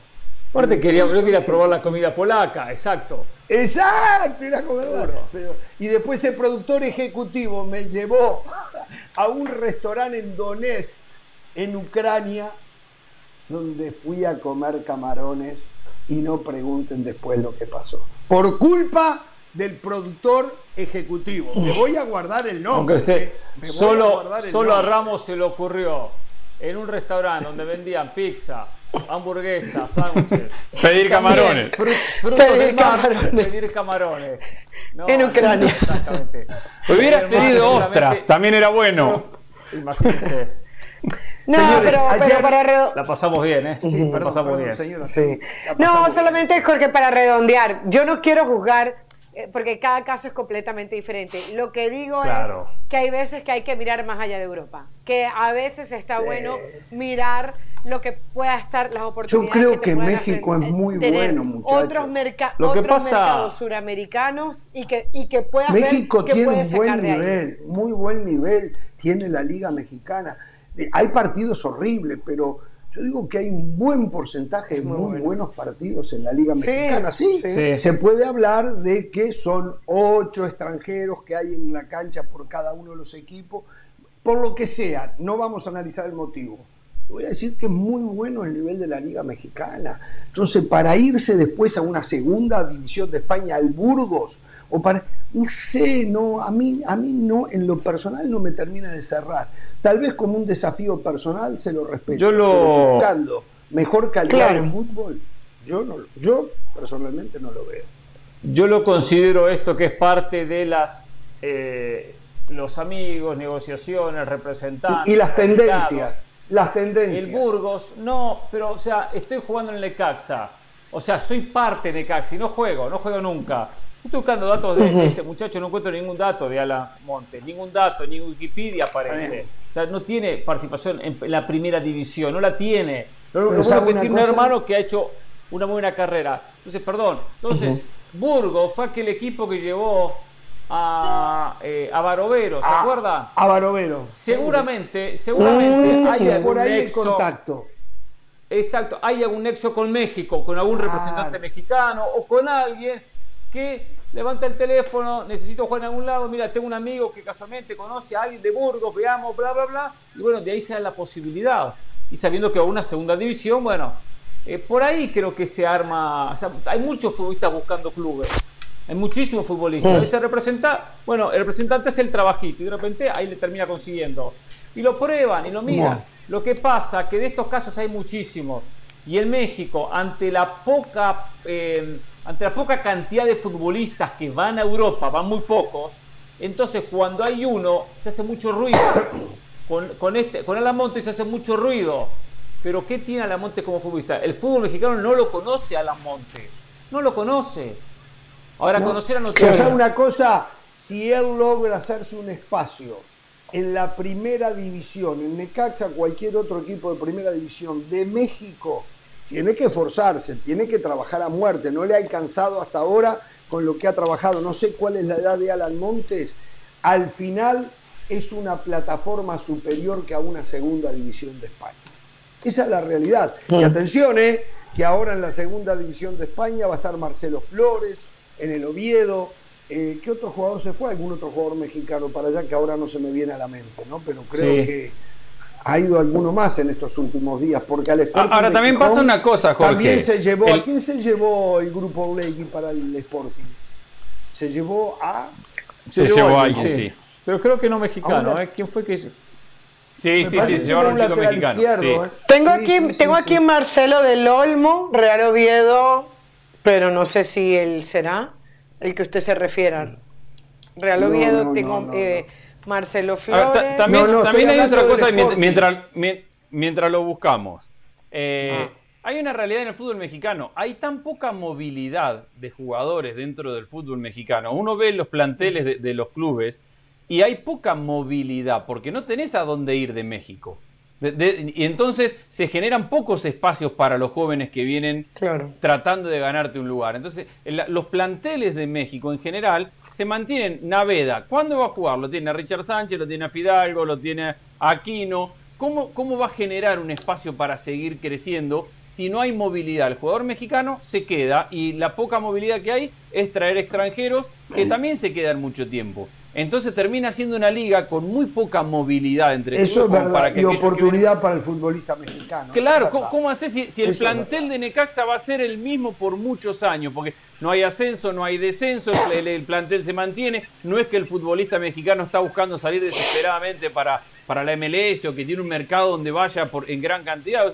¿Qué pasa en, Sudamérica? Y se van, todo el tiempo se van. Entonces, en Sudamérica se van por plata, ¿eh? En Sudamérica, se van por fundamentalmente la mayoría se van, por, plata. Hay algunos que se, van, que son los mejores de Daniel, que se van en busca eh, del cenit futbolístico, ¿no? Eh, entonces, ¿cómo, Daniel Aceves. para estos chicos? Eso es verdad, no hay espacio, sí, sí es un embudo, ¿eh? La Liga Mexicana es un embudo en ese sentido. Porque algunos regresan, porque los extranjeros que ya conocemos, sumados los mexicanos que salen pocos. Daniel Alonso Aceves se fue al Real Oviedo jugador de Pachuca. Aceves. Daniel Aceves, Daniel Alonso Aceves. fue al Oviedo. Pero mm. me parece que el Racing llevó a alguien también, el grupo Legui llevó a alguien. Es más, se lo voy a preguntar ahora a ver si él se acuerda a el señor Jesús Bernal, ahí lo vemos, miren qué elegancia. ¿eh? Cuando miramos a Bernal, miramos a Pereira o a o a mí, pasamos vergüenza. Pasamos vergüenza, porque mírenlo a él, la prestancia, la elegancia. Nosotros hace rato que tiramos la, la corbata, ¿no? Pero eh, y ya para permitirle a Jesús Bernal, lo increíble es de las pocas oportunidades que hay para el futbolista mexicano en México, el equipo que más jugadores mexicanos tiene es Chivas, y en las últimas horas, Arturo Elías Ayub, del grupo Carso, expresidente de Pumas, dijo, palabra más, palabra menos, que si Chivas quiere volver a competir, tiene que olvidarse de jugar solo con mexicanos. Y si no... Lo, negó, ¿eh? Lo negó, lo negó, lo negó, lo negó. ¿Ah, lo negó? Sí. ¿Ah, lo negó? Ah. Sí, sí. en, su cuenta de Twitter después dijo que nunca había dicho, dicho eso, eh, que sí piensa que es una desventaja competitiva. Exacto, es total. Pero pero que él no piensa que, tenga que cambiar. Lo, desmintió. No sé si, si se le había malinterpretado, no vi la declaración original. Pero bueno, seguramente nos, contarán más detalles. Señor Bernal, ¿cómo le va a usted? ¿Usted sabía que Arturo Elías Ayub había desmentido lo que había salido en los medios? Saludos Jorge, buena tarde. Este, regresando un poquito con lo que decía Jordan Carrillo, el jugador que va de Santos al Sporting de Gijón, con Grupo Orlegui. Este, y Jordan Carrillo, Jordan Carrillo. Jordan Carrillo. Y, con respecto al tema, al tema de, del señor Elías Ayub, eh, hizo uno de estos famosos eh, spaces que ahora les llaman ahí en, la red social de Twitter y se puso a platicar con la gente. Y, y, le lanzaban la pregunta sobre este tema de los extranjeros en Chivas. Y él decía que, que para competir los necesitaba. Eso lo dijo. Después se descontextualiza un poco porque en, el mismo, en el mismo audio lo que él aclara es que él no cambiaría las políticas de Chivas ni la identidad de Chivas, simplemente Estamos en la misma que él observa que él observa cuando ve que hay equipos que compiten con ocho o nueve extranjeros dentro del terreno de juego. Por eso lo apuntaba en la, en la, cuestión de la dificultad que implica para Chivas competir, más no en el hecho de que tengan que modificarlo. Yo siempre opiné exactamente lo mismo en este programa y he dicho, no quiero, no me gustaría que cambiaran. Lo que sí deben de aceptar, que juegan en desventaja, que el universo que tienen el resto de los otros 17 equipos en conseguir y contratar jugadores y en mejores negocios en cuanto a la contratación de jugadores es sumamente mayor al universo que tiene Chivas, que tienen que ser mexicanos o de ascendencia mexicana que pudiesen jugar por la selección. Entonces, eh, el aficionado Chivas debe de entender ese tema y aceptar que hoy ya no es, en el mundo actual, no es lo mismo que en la época de eh, otros campeones de Chivas, ¿eh? ¿Cómo es que le llaman al equipo de Chivas de los 50? El campeonísimo. campeonísimo. Eso no existe más no va a existir más. Y no es que no se le pueda ganar a los otros con puritito mexicano. Sí, le pueden ganar, pero para eso van a tener que tener a los mejores mexicanos. Y hoy Chivas no está en condiciones de competir desde lo económico para tener a los mejores mexicanos, porque aparte los otros equipos que tienen a los mexicanos se avivan y como saben que Chivas no tiene opciones, se lo quieren cobrar dos veces más de lo que eh, en realmente, realmente vale en el mercado local, ¿no? Entonces, Chivas va a tener muchísimo problema para ganar campeonatos. Sí, lo escucho. Sí, y, justo eso, Jorge, es, perdón, lo que, lo que apuntaba Elías Ayub, que decía, eh, a Chivas su, mercado es tan cerrado que obviamente los equipos le venden más caro. Y lo único que aclaró a través de sus redes sociales fue esa parte, decir que él nunca pidió a Chivas contratar extranjeros, sino que simplemente señalaba ese, hecho porque sí se descontextualizó totalmente y, y, Elías Ayub aprovechó para, pues, para poner en contexto las palabras de lo que había dicho. Espera, y le iba a decir algo. No, que si Chivas hubiese hecho las cosas mejor o diferente, de repente tendría a Pizarro, de repente tendría a Orbelín Pineda, de repente tendría a Lampurido. Y hablo futbolistas que fueron parte de Chivas. Y la mayoría se fueron sin dejarle nada a Chivas, o muy poco, o muy poco. Pero se cansaron, se aburrieron del proyecto. O sea que también desde ahí tuvo algunos jugadores importantes que estarían potenciando el equipo y dieron paso al costado. Se fueron a otras instituciones.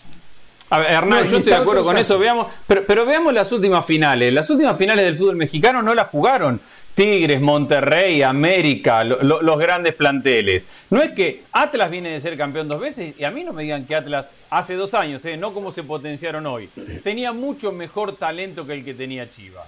Pumas llegó a una final y no me digan que el Pumas que llegó a una final tenía mucho más jugadores de lo que tenía Chivas. A veces pasa por pasa por hacer las cosas bien con lo que tenés. A mí no me digan que Puebla tiene mucho más talento que, Chivas. Tiene un buen proyecto, un buen técnico y compite mucho mejor. Porque siempre decimos, Chivas no tiene lo de Tigre, lo de Monterrey, lo del América. Pues Tigre, Monterrey y América no han jugado finales en unos cuantos años. De acuerdo. Eh, Chivas, no ha agotado, Chivas no ha agotado todos los recursos que tiene con los mexicanos. Chivas no le ha sacado el máximo rendimiento a los mexicanos que tiene. Chivas no saca mexicanos, jugadores mexicanos todo el tiempo. Es decir, para quedarse corto con el discurso de los mexicanos le falta trabajar mucho. Para, mí, en eso se resume lo de Chivas. Eh, está claro que no trabajan en el reclutamiento de futbolistas lo bien que tendrían que hacerlo y después en la formación de ese futbolista. Hoy hay un Santos Laguna que trabaja mucho mejor que Chivas, hay un Pachuca que trabaja mucho mejor que Chivas, principalmente esos dos. Y Pumas que viene allí trabajando, pero eh, Santos y Pachuca le han sacado. Y Chivas, lo principal es trabajar bien su cantera, sus fuerzas básicas, tener eh, un, despliegue enorme de reclutas a lo largo y ancho del territorio mexicano y de Estados Unidos, buscando todo el talento, el mejor talento que haya para llevarlo y después formarlos con la mejor o las mejores de las condiciones en formación de futbolistas, ¿no? Así que bueno, eh, el momento es otro. El momento es que Chivas está muy mal, que no gana, que trajeron y respaldaron a Ricardo Cadena, que el equipo no conseguía goles, pero el equipo ha perdido también mucho fútbol que en un momento supo mostrar y hasta no hace mucho. Y hoy yo tengo que decirlo de la manera que lo veo el conjunto, es una lágrima sobre el terreno de juego. Tal vez los compañeros no coincidan conmigo, Jesús Bernal no coincida conmigo, al que más respeto porque tiene el título de director técnico. Eh, pero bueno, ¿qué es de la actualidad de Chivas? Se viene el clásico tapatío. Eh, ¿por, dónde, ¿Por dónde van hoy las miradas? Acá la pregunta es simple, Ramos. ¿Cuándo echan a cadena? Acá la pregunta es uh, qué duro ¿Cuándo echan la cadena? Mañana, pasado. Yo trato de elucubrar un poco, de darle un poquito. vamos al grano. No, muy ordinariamente. ¿Cuándo echan Estoy con Hernán, ¿eh? Este, Estoy con Hernán. Un amante del sacatécnico, un amante del sacatécnico. Eh, bueno, no, pero es que es insostenible. A ver, a ver, Jorge, sostenía cadena. Sostenelo. a esta altura es muy difícil. Ahora, ah, otro no sé, técnico. ¿A quién van a traer? Porque me dicen también, me dicen. ¿Vamos a escuchar a Jesús o voy a preguntar a Bernal que el turco Mohamed no cree en el proyecto Chivas, que ni siquiera Ricardo Ferretti cree en el proyecto Chivas. ¿Qué pasó, Jesús? Bueno, a ver, ahora la pantalla y los micrófonos de Jorge Ramos y su banda, principalmente Jorge Ramos, ¿no? Son todos tuyos. Mira, eh, primero, contestando un poco a Pereira, no olvidemos que hubo alguien que todo por 40 millones de dólares cuando hubo el presupuesto para tener un buen proyecto deportivo con los mejores jugadores mexicanos. Y trajo a Madueña, trajo a, al Gallito Calderón. Vázquez, trajo a Alexis Peña, o sea, trajo un montón de jugadores que ya están. Pero bueno, habría que empezar. Trajo los jugadores que seguramente Jesús Bernal, Jorge Ramos, Carolina, Andrés, yo decíamos que estaban bien. Vamos a ser claros, ¿eh? No nos opusimos a esos jugadores. Después no rindieron. No, no. Se fueron de joda, ¿eh? Pero bueno, ahora le, faltó, le faltó, le, faltó o sea, feeling y escauteo a Ricardo ahí. Y con respecto al, tema del, director técnico, por ahora sigue Ricardo Cadena y está, digamos, hasta el fin de semana. A ver qué pasa. O sea, contra Atlas va Ricardo Cadena. Contra Atlas. ya está, eso ya está. Confirmadísimo, hoy dirigió el entrenamiento, mm. hoy estuvo en Verde Valle, él, su cuerpo técnico preparando el partido para enfrentar a los rojinegros del Atlas. De hecho, estuvimos por ahí en la mañana y, el ambiente es eh, eh, pues de, mucho hermetismo, de mucha tensión, de hecho, los jugadores... Los, sí, no, y los jugadores eh, evitando incluso hasta los aficionados, o sea, se iban de largo, no se paraban a dar autógrafos, no se paraban a dar fotografías, eh, señal de que pues no están bien las cosas en el equipo del Guadalajara y que la presión pues comienza a, escalar también a, los futbolistas de cara al partido contra un equipo que pues es el bicampeón del fútbol mexicano y que lleva arriba con respecto al Guadalajara en la tabla general. El hecho Jesús. de ganarle a Atlas sería un golpe moral fantástico porque acabas de decirlo, es el bicampeón del fútbol mexicano, el rival odiado de la ciudad, o sea, sería un espaldarazo para recomenzar, pero también el hecho de perder frente a ese rival odiado sería el punto final a la etapa de Ricardo Cadena. Sí, podría, podría ser, Jorge. No, quiero confirmarlo porque, o sea, no han llegado a decirle, hey, ganas o te vas. O sea, no ha ocurrido eso pero las sensaciones dentro del propio cuerpo técnico, incluso ellos creían que después del juego contra Mazatlán, pues tal vez se podrían ir, no, eh, están buscando la manera de sostener el proyecto, pero igual puede llegar el punto donde se vuelve insostenible. O sea, no, no, vas a no, vas a quemar un técnico nuevo en un clásico también, ¿no? Además, está esa parte, claro. Eh, y, aquí hay otro punto que, habría que, que, ponerlo sobre la mesa y se los he platicado, creo, ya en el pasado en la ciudad de Guadalajara el partido más importante es contra el Atlas. O sea, en el partido contra el América viene gente de Estados Unidos, viene gente de otras partes de la República a verlo. El juego contra el Atlas partido más importante. Entonces, evidentemente que hay una presión quiere gigantesca. Decir que Chivas mira por debajo al América por debajo del Atlas. Chivas mira el, América aficionado, por debajo me, del me refiero me refiero al aficionado de Chivas en Guadalajara.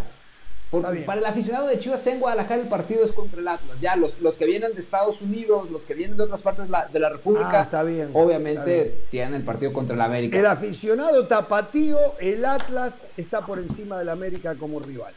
Al tapatío. Al tapatío. Pereira. Yo hago este análisis, eh, Jesús que ya está sentenciado el futuro de Cadena. Cadena no va a seguir siendo técnico de Chivas. Pero acá no quieren poner un técnico nuevamente interino. Porque pusieron un interino que después lo dejaron, que era Marcelo Michel Leaño. Pusieron un interino que después lo dejaron Ricardo Cadena.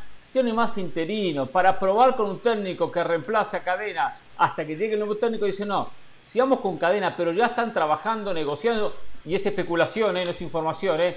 ya están trabajando para el contrato nuevo técnico, pero ya lo van a traer al técnico que ya asuma con ciertos pergaminos, no de manera interina, no seguir eh, eh, eh, emparchando como lo han hecho hasta ahora. Esa es la sensación que hago. Y como no habrán logrado resolver todavía con Gareca, con Mohamed, con Ferretti o con el que fuese, por eso Cadena sigue. Tiene que ver con un tema donde están buscando también romper por eso vuelvo al punto, se quieren sostener hasta donde se pueda, siempre y cuando no se convierta en algo insostenible. Quieren romper con ese patrón que justamente eh, señalas, eh, Hernán. O sea, esos han sido los últimos años de Chivas y todo esto comenzó, si se acuerdan, con el flaco Tena. Tres jornadas le dieron, lo corrieron porque Bucetich estaba disponible, entonces traen a Víctor Manuel Bucetich, lo corren, entonces traen a Marcelo Michel Leaño, era interino, lo dejan de el técnico ya oficial del Guadalajara, lo despiden, traen a cadena, llega como interino, y así, o sea, esa ha sido eh, la, historia de los estrategas de, Ricardo Peláez en el equipo de Chivas, entre interinatos y, demás. Quieren tratar de romper con esa parte, pero pues igual si los resultados no se dan, luego no hay manera de, de poder defender eso y la intención que, buscan o lo que tienen es alguien que pueda pues comenzar un proyecto bien desde cero como se debe y también aprovechando seguramente el hecho de que la pretemporada larga será en diciembre por el tema del mundial. Esta de junio fue, fue muy breve, pero luego entonces habría que ver el tema del dinero. No podemos perder de vista unos factores. Chivas perdió tres patrocinadores importantes en el último año. Y eso evidentemente merma las arcas del club. La situación con Diego Aguirre, pues estuvo ahí, platicaron, pero a final de cuentas no se concreta. Entonces, eh, sí hay un tema económico también que le impide de repente pensar en un técnico de élite, como los que mencionaban al principio, el turco o el tuca, o de élite al menos pues para el fútbol mexicano. Jesús. ¿Por qué perdió eh, tres este patrocinadores? Ah, por, la pandemia, o sea, porque, oh. o sea, porque ya no, hay, hay, hay, hay, patrocinadores que ya no quieren apostar por, por el fútbol, tienen, no sé, rediseñaron sus modelos de negocio, su forma de publicitarse. Claro. Y, bueno, pues el, tema de la crisis es complicado y le pegó a Chivas, perdió tres. Mm. Jesús, yo te quería preguntar porque se nota que este equipo ha perdido la confianza. El otro día Alexis Vega eh, pierde el penalti. Hablaba eh, Jorge de, que este equipo realmente desde el fútbol se le veía bien y ahora se ha perdido. Alvarado nunca encontró su forma, lo dejan fuera del once inicial. Entonces mi pregunta es, ¿tú ves a un Ricardo Cadenas, tú ves a un cuerpo técnico, tú ves a unos jugadores que bajo el mandato de Cadena pueden ganar más de un partido, pueden recuperar ese fútbol que hizo que Cadena se mantuviera? De que pueden, pueden, ya lo demostraron en, algún momento, eso es un hecho, ya, ya lo llegaron a hacer el torneo pasado ganando cinco partidos consecutivos, pero hoy pues la situación evidentemente es, es otra, ¿no? Y, e incluso con, con, esta cuestión mental que señalas, los penales fallados, ¿no? Son tres, el de Saldívar luego no lo contamos porque mete el gol en el rebote, pero fue el penal también, o sea, hay, hay un tema ahí de, de presión con, con el equipo del Guadalajara y, yo creo que mucho depende de lo que pasa el fin de semana. Obviamente si le ganas al Atlas es un bálsamo gigantesco, no solamente por el hecho de vencer al bicampeón y al acérrimo rival, sino porque te acerca a la zona de reclasificación. Bien o mal, por el formato de torneo ganas un partido y ya estás ahí. Entonces esa parte eh, es a la que apela el Guadalajara tratando de conseguir ese resultado que los puede impulsar.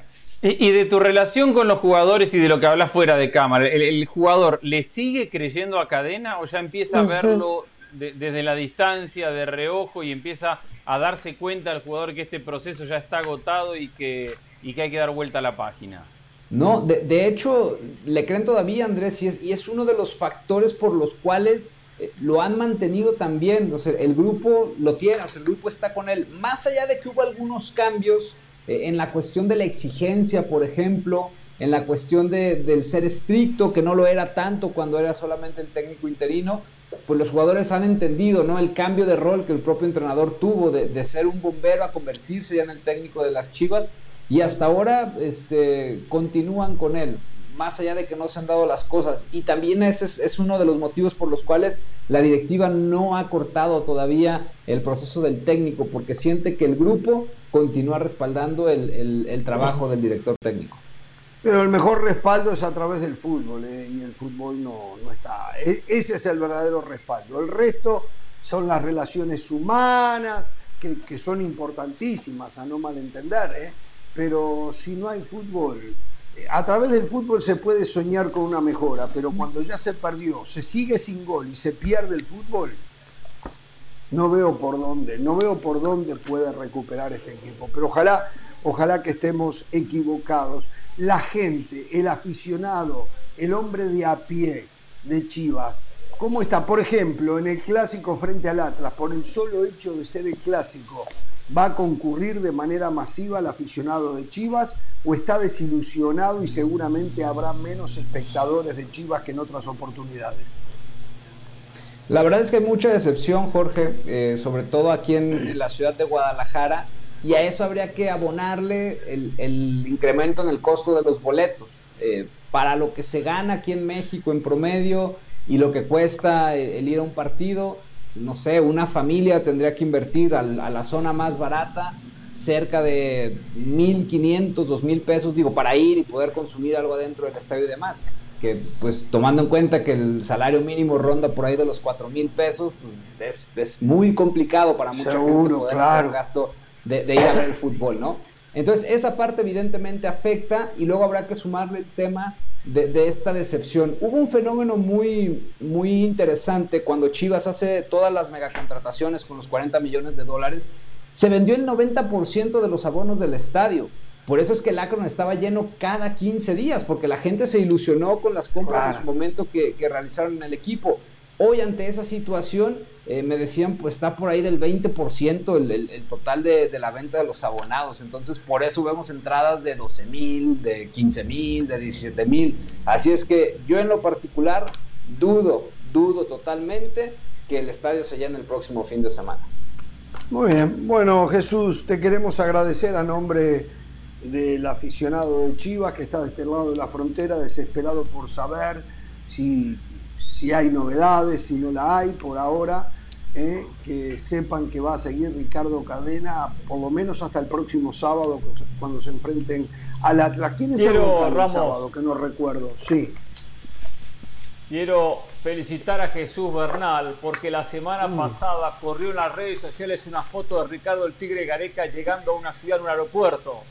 Y cuando en las redes sociales no, corría el rumor que llegaba a Guadalajara, no, quiero felicitar. Ah, escuche bien, escuche bien. Quiero felicitarlo. Ah. Enseguida salió a decir, ese no es el aeropuerto de Guadalajara. Gareca no está llegando a Guadalajara. Están Lo salvó usted, Pereira, eh, que quería decir. salvó, yo ya, usted quería decir, ¿eh? Gareca será el próximo técnico de estaba Chivas. Con la, estaba con las luces encendidas. Estaba con las luces encendidas de la alarma. Ya tenía alarma para Esa la diferencia de tener el título y no tenerlo. no, no, eso es conocer el aeropuerto. ¿Qué título? Eso es conocer el aeropuerto de la ciudad. Muy bien, Jesús Bernal. No como otros que viven en Guadalajara. Viven en Guadalajara y no conocen el aeropuerto. Y han viajado, ¿eh? Me consta que han viajado, ¿eh? Un abrazo. No, es que ahí, ahí, me la vivo, ahí me la vivo trabajando muchas horas de mi vida, entonces lo conozco a la perfección. Gracias, un abrazo. Eh. Muy bien, ¿eh? Toda la información del rebaño totalmente creíble. Lo dice Jesús Bernal. Póngale el sello, ¿eh? Lo que pasa en Chivas. Ahora, yo le digo algo, Ramos. dígame Yo peculé con algo. Quiero que ustedes den mm. su opinión al respecto. ¿Ustedes piensan que hoy Chivas, y me refiero a Peláez, eh, eh, Vergara y, la directiva están cruzados de brazos diciendo, bueno, vamos a ver qué pasa contra el Atlas y después no, no, no, no. sacamos están buscando, no, están buscando técnico. El domingo están esperando al nuevo técnico. De acuerdo, de acuerdo. comenzando por comenzando porque Ricardo Cadena después de que terminó el partido puso el cargo prácticamente a la orden. O sea, dijo, mm. ah, lo dejo en manos de la directiva. Nunca dijo, me siento con fuerzas, quiero llegar al partido contra Atlas. O sea, Ricardo Cadena, que, que es bonachón, que, que, es consciente, en rueda de prensa prácticamente les, digo, les dijo, busquen el, técnico si lo necesitan. ¿Se acuerdan cuando vine con la primicia, dentro de las tantas primicias que traje, que Diego Aguirre iba a ser el nuevo técnico de Chivas? Y que lo habían volado a Guadalajara. ¿Se acuerdan que yo se los conté? Y sí, sí, claro. Diego Aguirre se vuelve a Montevideo, pero y Ricardo Peláez le dijo, estamos arreglados. Esta es la plata, tú la aceptas, ya estamos. Lo único que falta es ver cómo le va en el próximo partido a Cadena. O sea, esto contesta lo que usted Pereira está preguntando. Ya ellos, si tenían que correr a cadena, ya habían traído, le habían mostrado las condiciones de trabajo a otro técnico, en este caso Diego Aguirre. Seguramente en esta semana va a llegar algún técnico a Guadalajara a negociar y a esperar lo que pase frente al Atlas. Es un hecho, es, como mm. trabajan. ¿no? Antes, Quizá ya negociaron. Cuando, usted, cuando, usted, no sé, tendría 60, 65 años, Pereira, usted se recordará que los técnicos decían, no, no, no, yo no hablo mientras haya otro técnico trabajando, ¿no? Ah, eso lo, ah, siguen, diciendo. eso ya no Lo siguen diciendo. no, ya no. Lo siguen diciendo, no lo cree nadie. Señores, Pereira suspiró profundo. También Agulla, ¿eh? Se tranquilizaron, porque sí, en el fin de semana se daba casi por sentado que Boca iba a firmar a Edinson Cavani. Pero Cavani ayer en la tarde les dijo, no me visto porque no voy, yo me voy a Europa. Y sigue esperando. A mí, como uruguayo, me preocupa muchísimo. Entrena en el Centro de Alto Rendimiento de la Asociación Uruguaya de Fútbol a las órdenes de Diego Alonso, pero sin jugar al fútbol. No entiendo por qué ya no está entrenando, entrenando, no jugando, pero entrenando con Danubio para poder hacer eh, los partidos de práctica, aunque sea están pegados. Hay un alambrado que divide el centro, el centro de la, de la selección con el, el, campo de entrenamiento de Danubio. Así que eh, Boca me dice. Yo creo, Jorge, están muy molestos que, hay en Boca más de, con Cavani. Más de un dirigente en Boca que está molesto porque se siente que, el, que Cavani los usó. Que, que Cavani primero. Para generar una que sean humildes. Que sean humildes. yo te digo lo que la sensación en Argentina eh. es, o lo que se dice en Argentina es que Cavani le dijo que sí que le, que le interesaba que le hagan la oferta formal. Y no es que la oferta iba a cambiar algo porque Cavani ya sabía los números que se manejaban. Cuando llega la oferta formal, él agradece, dice que no, que se va a jugar a Europa y ahí aparece la posibilidad del Valencia y se reflota lo del Villarreal. Hay muchos que en Argentina creen que Cavani usó a Boca para que surgiera otra vez el nombre, está a punto de firmar y que generara alguna reacción en Europa. Eso es lo que creen algunos dirigentes de Boca. Como mm. amante de mi selección, le voy a decir, me hubiese encantado que Suárez hubiese ido a River y que Cavani hubiese ido a Boca. Para mí, para mí, en cuanto a intensidad de juego, Argentina no le pide nada a España. En España de repente hay mejor calidad de juego, pero en dinámica no. Y a mí me parece que era muy bueno que Suárez hubiese jugado en River y que Cavani hubiese jugado en Boca. Yo egoístamente pensando en mi selección, para mí, futbolísticamente hablando, no hay nada más importante que la selección de mi país y a mí me hubiese encantado ver a esos dos jugadores. Es más, creo que a pesar de que no es lo mismo lo de Suárez, está bien que esté jugando en Nacional. Eh, por cierto, mañana Nacional se juega la vida y todavía no se sabe si Suárez será titular en la Sudamericana frente a Goyanense. Metió un gol, el viernes ya debutó con gol en el torneo local. Eh, un penal. Y por eso, por eso lo pateaba Messi. Por eso lo pateaba Messi. Pero bueno, no, está Messi, lo pateó y lo Esa es otra prueba, esa es otra prueba de lo que le falta, que es fútbol. Eh, eh, cuando toca la pelota uno se da cuenta que le falta fútbol. Reitero, desde lo físico no es que lo vea mejor. Claro lo veo, la complexión física hoy está mejor de lo que mostró últimamente en Atlético Madrid, donde corría casi rengueando, ¿se acuerdan? Yo hoy ya no lo veo renguear. Alguien, el trabajo que le hicieron en la rodilla parece, parecería, no puedo abrir una opinión terminante, eh, que funcionó y ha perdido peso, seguramente para cuidar las rodillas y poder terminar su carrera. Ha perdido peso, está mucho más fino. Y entonces lo de Cavani lo mismo, ¿no? Eh, aunque Cavani es un portento físico, lo de Cavani en, la parte física no tiene ningún, ningún problema, es, realmente Ahora, sumamente yo, eh, yo, creo que hay algo que debe estar haciendo mal eh, la gente, no sé si es el hermano de Cavani, porque mi concepción de Edinson Cavani es que es un tipo goleador que se sacrifica, se sacrifica, perdón, responsable en el PSG cuando estuvo, pues hacía diferencias. Luego llega el Manchester United, entra prácticamente como segundo de Cristiano, porque la llegada de Cristiano se da después. Entró primero Yo y le fue bien, pero después trajeron a Cristiano y le cambiaron a Cristiano, el exactamente.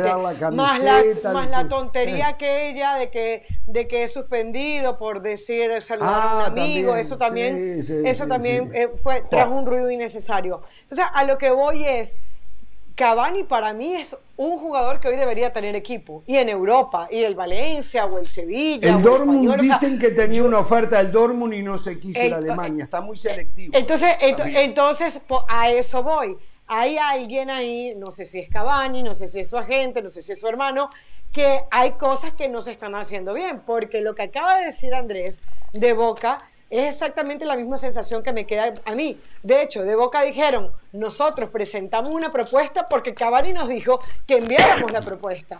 Y Cavani después se echa para atrás y está quedando mal. Entonces, eh, creo que más allá de lo de Boca o no, que yo no creo que Cavani todavía se deba ir a Boca, por otras razones, porque Boca hoy no está bien, porque Boca en otro momento me parece que podía ser una buena opción para Edison Cavani. El, Boca de hoy que está entre un rumor, que entre un jugador que le pegó a no sé quién, que entre Riquelme que no protege a los jugadores y, y esas noticias extradeportivas que terminan haciendo más ruida que lo deportivo, me parece que hoy no es un buen destino para Cavani. Pero independientemente de eso, para la selección uruguaya y para Cavani, creo que hoy no es un jugador para que esté sin equipo.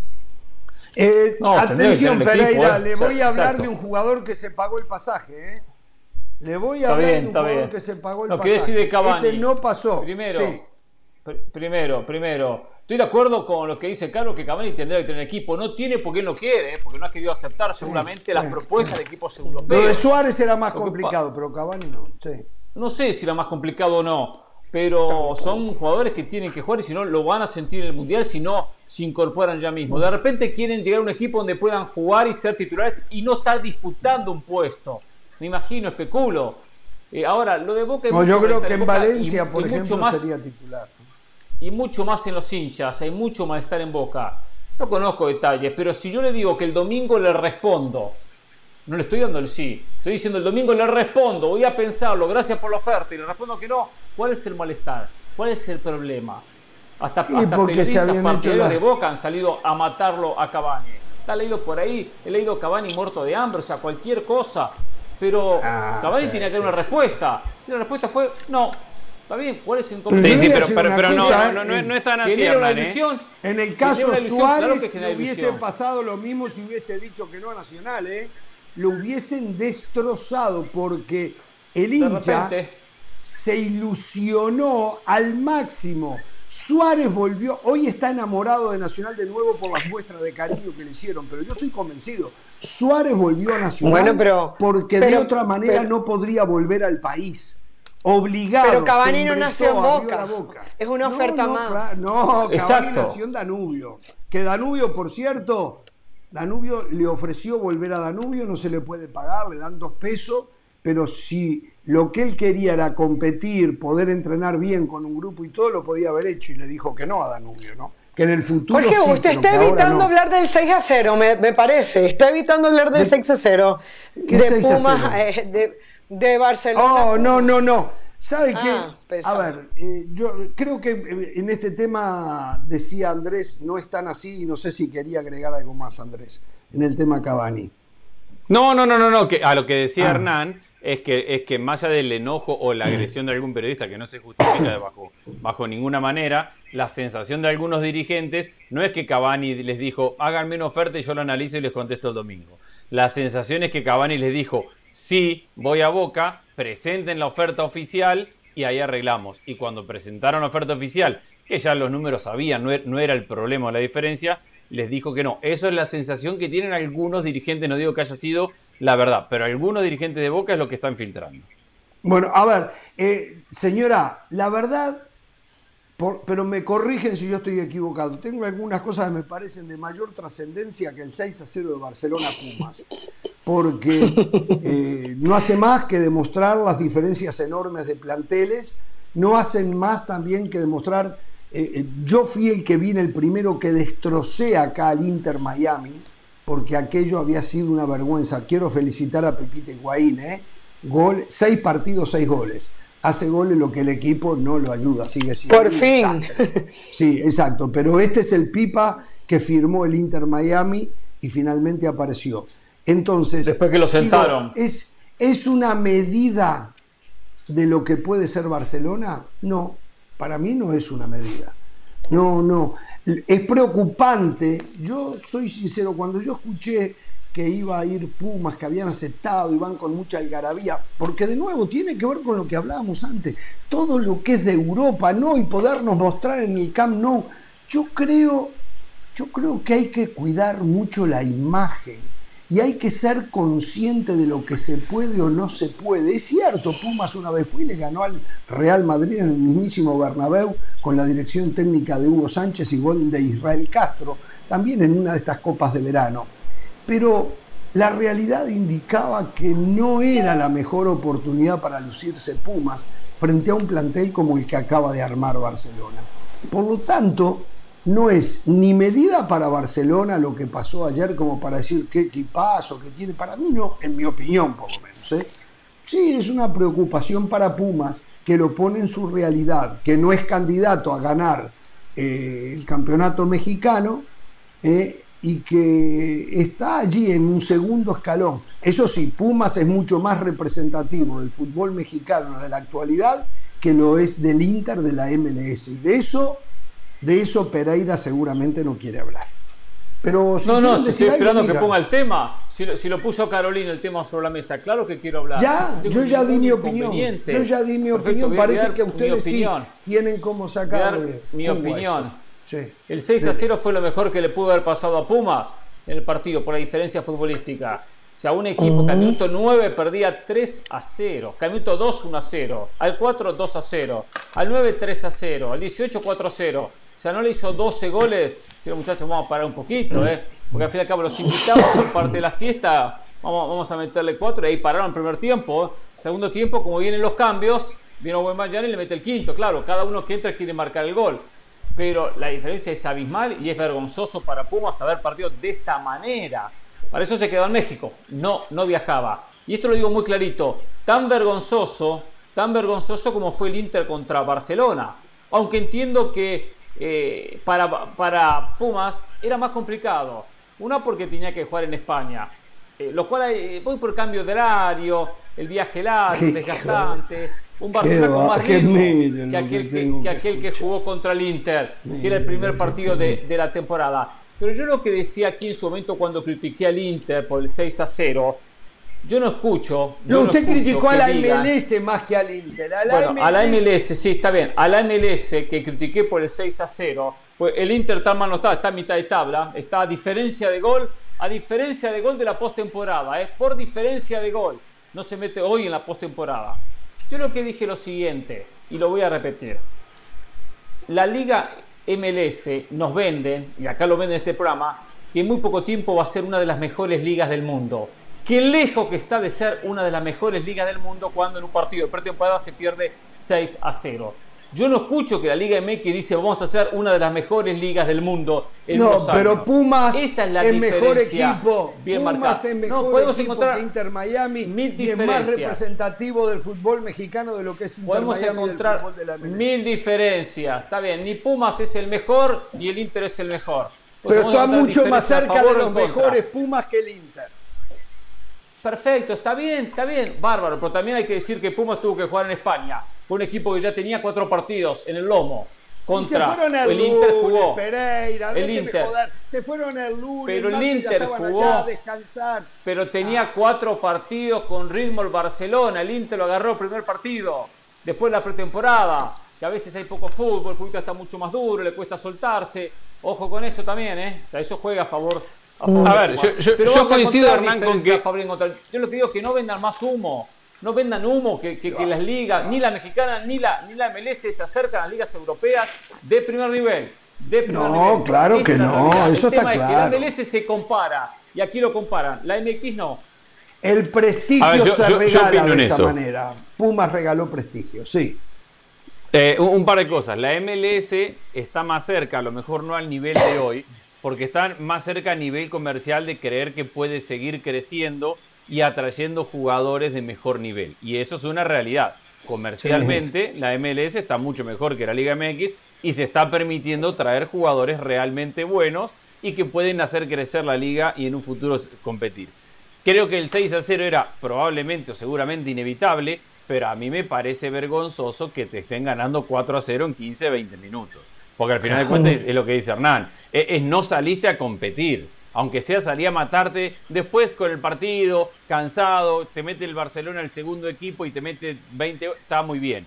Pero cuando vos salís a jugar un partido y en 15, 18 minutos estás perdiendo 4 a 0, es que no salís ni a competir, que ya no es una diferencia de liga, eh, es, el jugador que tiene que salir a matarse en vez de mirar el Camp Nou y lo que tiene alrededor y cuánta gente los, los, ha ido a ver y ese estadio que lo ven por televisión y que ahora lo tienen junto. Ahí es donde me parece que Pumas sale a deber. Porque si te ganan 6 a 0 en el segundo tiempo, cansado, segundo equipo, otra cosa. Cuatro goles en 18 me parece que es medio imperdonable. Bueno, señores, yo estoy, de acuerdo, Jorge, ah, eh, para agregar, yo estoy de acuerdo con estos puntos, pero es que el Barcelona, cuando marcaba los goles, hacía ver fácil como si fuera, eh, eh, o sea, como, como que si fuera fácil marcar goles. Rafinha, Pedri, el gol de Lewandowski, que es el primero que es prácticamente sin ángulo. Freire se queda prácticamente sin poder hacer nada, es decir, estaban en otro timing. Barcelona salió a matar porque hay jugadores que se están buscando, eh, una, buscando una posición, porque saben que vienen de hacer una temporada horrible, porque le quieren demostrar cosas a Xavi. Y esa diferencia, más allá de que me parece que, que, Pumas pudo haber sido más competitivo, se notó demasiado en el campo. Es que hoy la realidad es que entre Barcelona y Pumas sí hay un 6 a 0 de diferencia. Entre la Liga MX y la, Liga Española no podemos decir lo mismo, porque puede jugar Pumas con Rayo Vallecano y el resultado va a ser diferente. Puede jugar, eh, qué sé yo, Valencia. América y Chivas compitieron mejor. Eh, claro, América comenzó ganándole al Real Madrid, pero el Barcelona de hoy, que ya se conoce, que ya hay jugadores que, que, quieren ganarse ese puesto como Dembélé, que ya Lewandowski se conoce con sus compañeros, está claro que la diferencia sí es de seis goles porque es verdad que, Pumas no metió las manos, pero es verdad que los otros superaban técnicamente muchísimo a los jugadores de Pumas. Aldrete, Aldrete contra, contra quién? Contra Dembélé. No, no, había nada que hacer ahí, ahí. Bueno, a ver, yo quiero decir, quiero ser sincero, yo solo vi los goles porque tenía una gran contra ese dos grandes contras ese partido. Primero y fundamental, no entiendo a quién se le ocurrió programar ese partido a las 2 de la tarde hora del este cuando jugaba Danubio con Deportivo Maldonado. Claro, Por supuesto, yo vi al, partido más Hay que votar al programador. era Danubio con Deportivo Maldonado. Y lo otro que yo no le encontraba atractivo. La verdad, puede ser un poco de morbo o algo, pero yo no lo encontraba atractivo. Perfecto. Señores, un par Jorge, pero ya va, no tocó un tema, no tocó un tema, hablando de morbo. La celebración de Dani Alves con, con, Barcelona que han criticado mucho. Diga lo que usted quiera decir. Diga lo que usted no, bueno, sencillamente, sencillamente que yo aplaudo la autenticidad de Dani Alves, de que disfrute su momento cuando ya está llegando al final de su carrera, pero que si yo fuera fanática de Pumas y si fuera jugadora de Pumas no me gustara nada, que Dani Alves estuviera celebrando con su ex equipo frente a mí. Eso es todo. Lo tiraban para arriba, creo, ¿no? Los, ex compañeros. Sí, a mí, no me pareció mal, ¿eh? Bueno, ¿algo más quiere decir Agulla en eso? No, no, no, no. Perfecto. Eh, dos cosas que me tiene sorprendido esta noticia, y no sé si alguno de ustedes tiene algo más pero me dicen que el Bayern Múnich está detrás de Conrad de la Fuente. ¿Se acuerdan el miamense de ascendencia haitiana que hizo la Masía, exjugador del Barcelona, estaba en el Olympique de Marsella ahora y jugó poco y nada? Bueno, el Bayern Múnich dice que va por él. Él estaba arreglado con el Valladolid.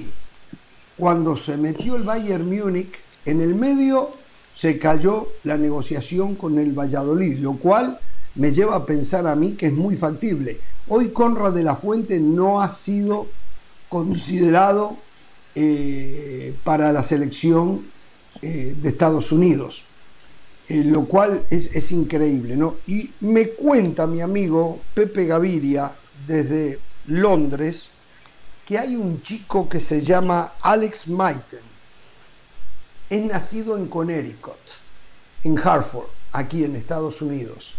Ah. Eh, es joven. Cerca de donde Andrés. Cerca, exacto, cerca de su casa, Andrés. Exactamente. También jovencito se fue de niño a Inglaterra, tal vez sus padres sean ingleses, y se eh, fue reclutado por el Nottingham Forest El chico ya está jugando en el primer equipo del Nottingham Forest, no es titular. Ayer creo que jugó 10 minutos o algo así. Dicen que tiene muy, pero muy buenas condiciones. Jugó en las juveniles de Inglaterra, en las selecciones juveniles de Inglaterra, en la sub-19, sub-15, pero ahora... ¿Cómo, se llama? Se llama Alex Maiten, M de mamá ah, y G-H-T-E-N. Eh, entró ayer. Tiene 20 años. Exacto. Tiene 20 ayer entró años. minuto 82. 82. Y decidió inglés, ¿eh? cambiar. No, pero he nacido acá y decidió cambiar. Está esperando el papeleo de FIFA. Quiere jugar por Estados Unidos. Quiere jugar por la selección. Ah, bueno, sí, sí decidió cambiar, decidió cambiar porque entonces tenía doble nacionalidad. Claro, exacto. Tiene la doble nacionalidad tiene la doble nacionalidad. Quiero destacar algo, la verdad, yo, ustedes saben, yo soy un admirador del Pep Guardiola. Después no vengan a decir que la MLS se lo formó, bla, esto, lo otro, no tanto. Ya le dije, se pagó el pasaje, ya le dije. No, exacto, se lo pagó. Encima tuvo que pagar tres, el padre, la madre y él, y quizás algún hermanito, cuatro, pasajes mínimos. Cuando tenía 8 o 9 años se fue para allá. Bueno, a ver. Está bien. Eh, Guardiola habló maravillas de Haaland. Primero, el equipo de Guardiola, 70% de posesión, absolutamente. El Manchester City eh, dominó a su rival. Eh, era, era, era, era, tan monótono el partido, la verdad. Se jugaba de un solo lado. La posesión constante, las oportunidades, que no fueron tantas en relación a la posesión. Y habló de Haaland y lo comparó con Messi y atención, cuidado, no tiene las condiciones naturales de Messi, tal vez no se parecen futbolísticamente ni las en nada ni las características, pero lo comparó diciendo que por su actitud y por la ambición de siempre buscar el gol, lo hace recordar a Messi. Pero dijo, y estas son las cosas que hacen grande a Pep Guardiola, dijo que él va a trabajar para mejorarlo como jugador. O sea, un técnico que trae a un goleador, tal vez hoy el mejor del mundo, es discutible y es opinable, pero que trae al mejor a, uno de los mejores goleadores, uno de los mejores, que le garantiza que le garantizan entre 30 y 40 goles por temporada. Que este técnico que ya solucionó ese tema con él, se preocupe por querer mejorar a ese futbolista, a ese individuo, para, será que participe más del juego del equipo, que aprenda a cumplir funciones tácticas y estratégicas que de repente no había conseguido en el Borussia Dortmund, habla fantásticamente bien de él. Él podría decir, Guardiola, me cruzo de brazos, él ya me da la cuota goleadora que yo necesitaba, que no la tenía el año pasado con Gabriel Jesús, que tenía que inventar algún nueve falso porque me costaba hacer goles. No, no, no, no. Trajo a dos, trajo a Julián Álvarez, donde seguramente también va a trabajar con Julián Álvarez para potenciarlo muchísimo más. Seguramente en River no podían potenciarlo más no les daba a la gente de arriba ah. para eso. Entonces, él ahora, y de verdad lo quiero decir, ¿no? Porque a mí me llama la atención, normalmente uno contrata a un jugador de ese calibre, y voy a hablar de algo.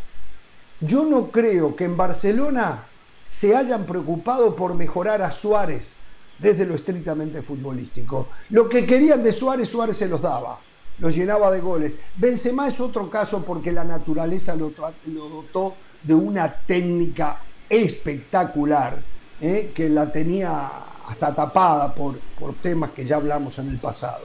Pero digo, lo de Guardiola me parece fantástico que lo va a trabajar para mejorarlo como jugador, ya no como goleador. Que seguramente yo también lo va a, a ser más goleador, ¿no?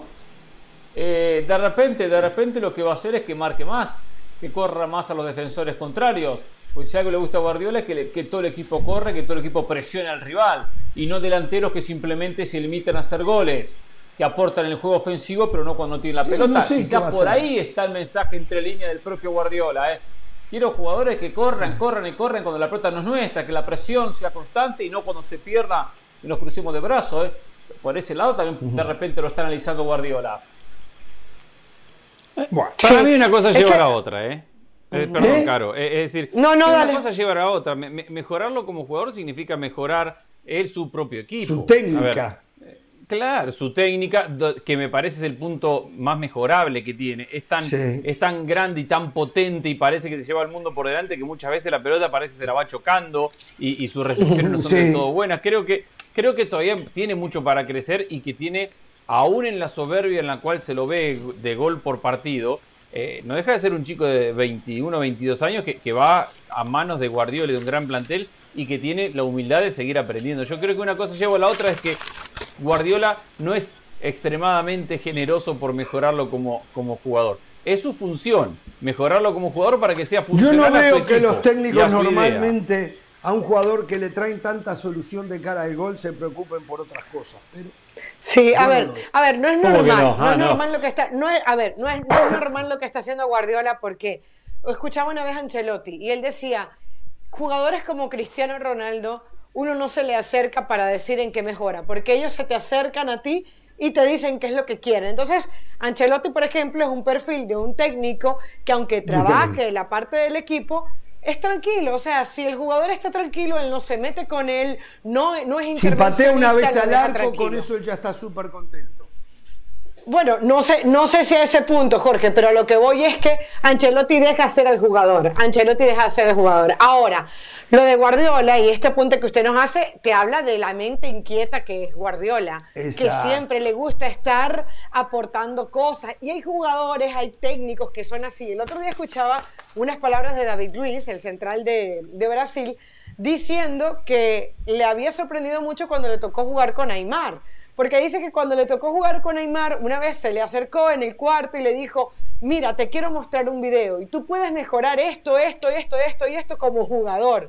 Aymar se lo dijo a él, a David Luis. Aymar, Aymar, a David Luis. Entonces, claro, es, hay gente que vive para, para, enseñar, para mejorar lo que tiene, para hacer mejor al otro, no necesariamente por altruismo, sino porque son amantes del juego, porque quieren estar descubriendo cosas nuevas, porque ven potencial en las personas y saben que lo pueden desarrollar. Entonces, evidentemente, eso a Guardiola lo hace un diferente.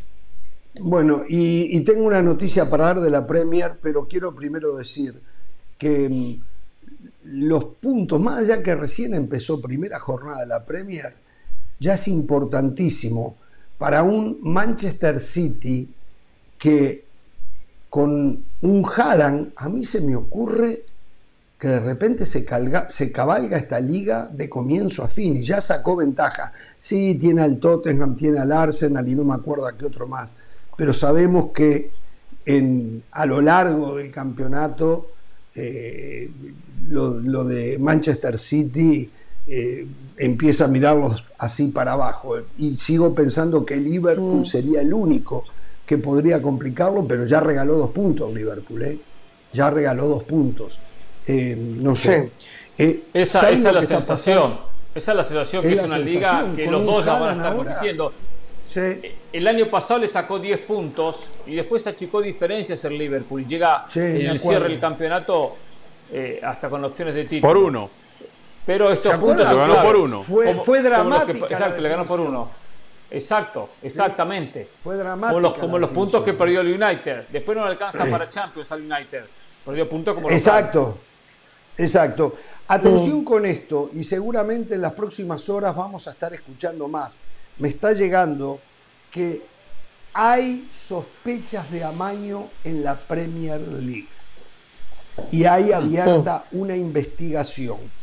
El torneo pasado, el jugador del Arsenal, eh, Granit Xhaka, se hizo sacar una amarilla cuando faltaban algo así como 10 minutos.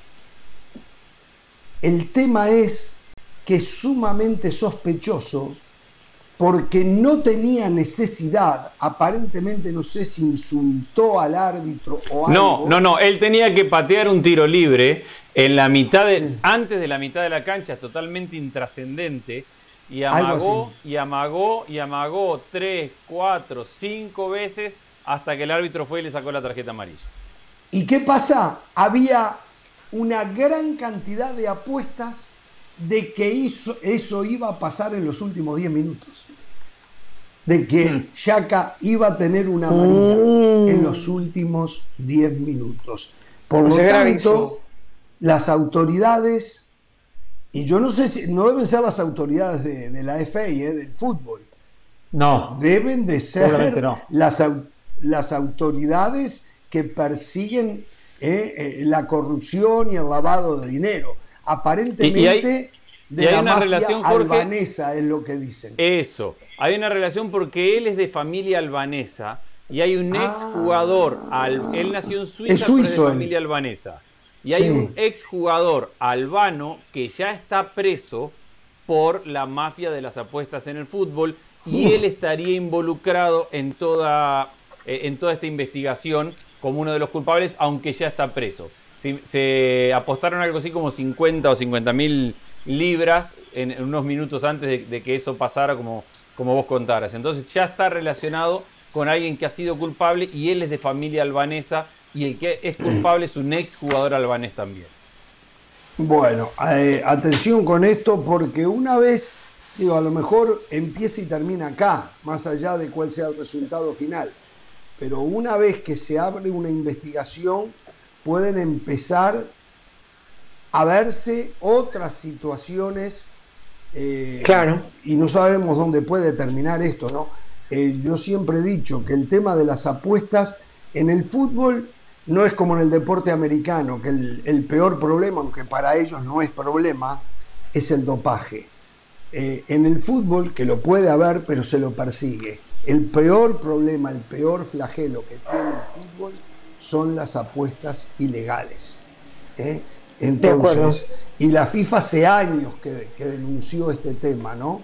Entonces. Eh, no, y el problema, eh, Jorge, es que es muy fácil. Lo de la Premier League me llama la atención que sea con la Premier League porque se supone que son jugadores bien pagados. Pero lo que está pasando mucho es que, por ejemplo, se van a una liga como la venezolana o ligas de el Salvador ha pasado en Centroamérica exacto El Salvador donde el jugador no gana bien o el árbitro no gana bien eh, y, o el técnico no gana bien y entonces o ni cobran una apuesta exactamente y en una apuesta que se hace en otro lado del mundo donde le van a pagar muy bien por esa apuesta, pues terminan ganando. Así que es un tema bien preocupante que, lo mejor sería quitarlo del todo, ¿no? Y si el futbolista no quiere, eh, por lo menos en Centroamérica me consta que pasa eso, ¿eh? si el futbolista no va a menos, lo amenazan. Lo amenazan. Sí, a él y a la familia. Exactamente. El, tema además es, que, un, tipo de, amaño de partido y que tiene que ver con la apuesta es ganar, perder y ese tipo de, situaciones que son más complejas desde el resultado. El tema es que es muy fácil hacer esto que hizo Yaka y es que se comprueba fue ilegal. Una, tarjeta amarilla en los últimos 10 minutos. Lo único que tenés que hacer es estar en la cancha. Una vez que estás en la cancha, te haces sacar una amarilla. Vale, das una patada a alguien de atrás y chau, te dan la amarilla. Ni siquiera tuvo que pegar él. Entonces, no es solamente arreglar el resultado de un partido, sino que se pueden no, amañar apuestas. De, claro, desde de, situaciones que al juego no le afectan en nada, pero que son completamente ilegales. Exactamente. Una pregunta, muchacho, antes de irme. ¿Qué pasa con el partido Brasil-Argentina que la FIFA determinó que se juega ahora en septiembre? ¿Se juega, no se juega? ¿Ustedes tienen información al respecto? No, no lo último que yo supe, perdón, lo último que yo supe fueron las declaraciones de Lionel Scaloni, en donde se estaba quejando porque decía que están metiéndoles un partido que, que no, que, que evidentemente la candelaria calendarización de la, de la selección argentina es terrible, pensando en el Mundial. ¿Qué iba a decir eh, no, no, no, algo, algo similar, exacto. Eh, se había en su momento dado una fecha, nunca se terminaron de dar de manera oficial. Argentina fue al. Yo creo que es el 22 de septiembre, ¿no? No es la eh, fecha. En septiembre es que el partido se tiene que jugar, pero no se, no, se ha dado a conocer dónde y mucho menos horario, ¿no? Se, momento se dijo en Brasil. ¿Eh? En, momento que en, momento, cuando en su momento, cuando se anunció, se, dijo, que se iba a jugar en el mismo estadio en, el cual se, había, se estaba jugando y se había suspendido. Que a Argentina no le gustó nada porque eso iba a generar cierta, cierta situación de violencia. E, eso fue el, anuncio que se hizo en aquel momento. De ahí a hoy, no sé si algo ha cambiado. No, y el problema es que si hay un expulsado, tendrá que pagar la sanción después en el Mundial. Yo creo que los dos equipos van a ir con el 23 De repente jugadores que no van a ser convocados para el Mundial. ¿eh? Me parece. Mire lo, que, mire lo que dijo Scaloni. Dijo: Todavía no sabemos dónde será. Eso lo dijo hace tres días. Todavía no sabemos dónde será. Nos está trastocando los esquemas con este tema. Estamos a un mes y medio de esta fecha, o sea, del 22 de septiembre, y no sabemos con quién vamos a jugar ni dónde vamos a jugar. Es difícil de entender que la FIFA no tome una decisión y dice, es una incertidumbre total, no se sabe nada, básicamente. No se sabe. Ahora, tampoco se pueden poner de acuerdo en jugar con una sub-23. Cualquiera puede terminar traicionando al otro. Ya ha habido traición en este tema cuando se ponían, cuando Brasil le complicó la llegada a Argentina, cuestión que ya discutimos si van a saltar acá como leche hervida, pues ya lo conocemos. Por lo tanto, no había inconvenientes a cualquier selección que llegara del extranjero. está bien. empezaron a complicar. El riesgo que corres es que te hagan 10 goles que te vayan con el mejor equipo y te hagan 10 goles. Y bueno, pero no, digo, si van a jugar con la sub-23 que después Messi se calienta y no puede jugar el estoy hablando de Messi, no puede jugar el mundial, el primer partido del mundial, ¿no? Eh, yo me como los 10 goles, pero no pierdo a Messi, o no pierdo a De Polo, no pierdo Totalmente. a o, no pierdo a Romero. No, no, entiendo. Eh, Jorge, una, noticia que le va a gustar, una noticia que le va a gustar. Andrea Radrizani, que es el presidente del Leeds ah, United, que por cierto ganó este fin de semana, dijo que le comunicó a Bielsa que el predio del entrenamiento llevará su nombre, Marcelo Bielsa, y que en su honor se creará una universidad del fútbol. Qué universidad del fútbol, Marcelo Bielsa. Qué impresión. Están aquellos que miden únicamente si el partido se ganó, se perdió y te costó la eliminación de un mundial. Habemos otros que hacemos una lectura mucho mayor, más profunda, ¿eh? donde hay otros valores. No puede estar todo el mundo equivocado. En Chile lo adoran. Ni que hablar en News, le pusieron al estadio el nombre de Bielsa. En el Athletic Bilbao lo adoraban. En el Marsella lo adoraban. Lo del Leeds United no se puede creer. Yo no recuerdo de otro director técnico en el mundo que despierte la admiración que ha despertado por donde ha pasado el señor Marcelo Bielsa. De verdad lo digo, ¿eh? yo no lo recuerdo. La verdad, ya a esta altura no me sorprendo, simplemente ratifico la impresión que yo me llevé allá en los años 90, cuando me acerqué a él, cuando lo vi trabajar en Vélez. O sea, es inclusive en México no dejó mayores raíces, aunque siempre lo quieren, por lo que pasó en el América, que los corrieron de la manera más injusta. Entonces, este, eh, no, lo de Bielsa me, me dejó frío lo que usted me está diciendo. En el Atlas lo reconoce. el nombre de Bielsa, pero en el Atlas se reconoce lo que hizo con una, una camada que después dirigió a Ricardo Lavolpe. Sí, le faltaría ser un mm. poco más equilibrado en otros aspectos, ¿no? El aspecto agarrar un equipo importante, buscar mm. también consagrarse dentro de, los títulos, llevar a, no solamente su nombre a, los, a los estadios, eh, universidades, sino también llevar copas. él tiene otras prioridades. Él tiene otras prioridades. Para, para, él, para él le gusta ganar, juega para ganar, quiere ganar, pero no es lo único tiene otras prioridades por encima de eso, ¿no? Para usted lo más importante es ganar, usted lo ha dicho. Es lo más importante, sí, pero no lo único, ¿eh? yo no digo que sea lo único, es lo más importante, Está bien. no lo único. Bueno, para él no lo es, para él no lo es, para él no lo es. Pero seguramente usted tiraría cohetes si llegara a River cuando se vaya Gallardo, ¿eh? Seguramente usted tiraría cohetes. Señora, descanse mañana. le vaya. Mañana vuelve Andrés. Gracias. Mañana vuelvo. Perfecto. Hasta mañana, ¿eh? no tengan temor de ser felices.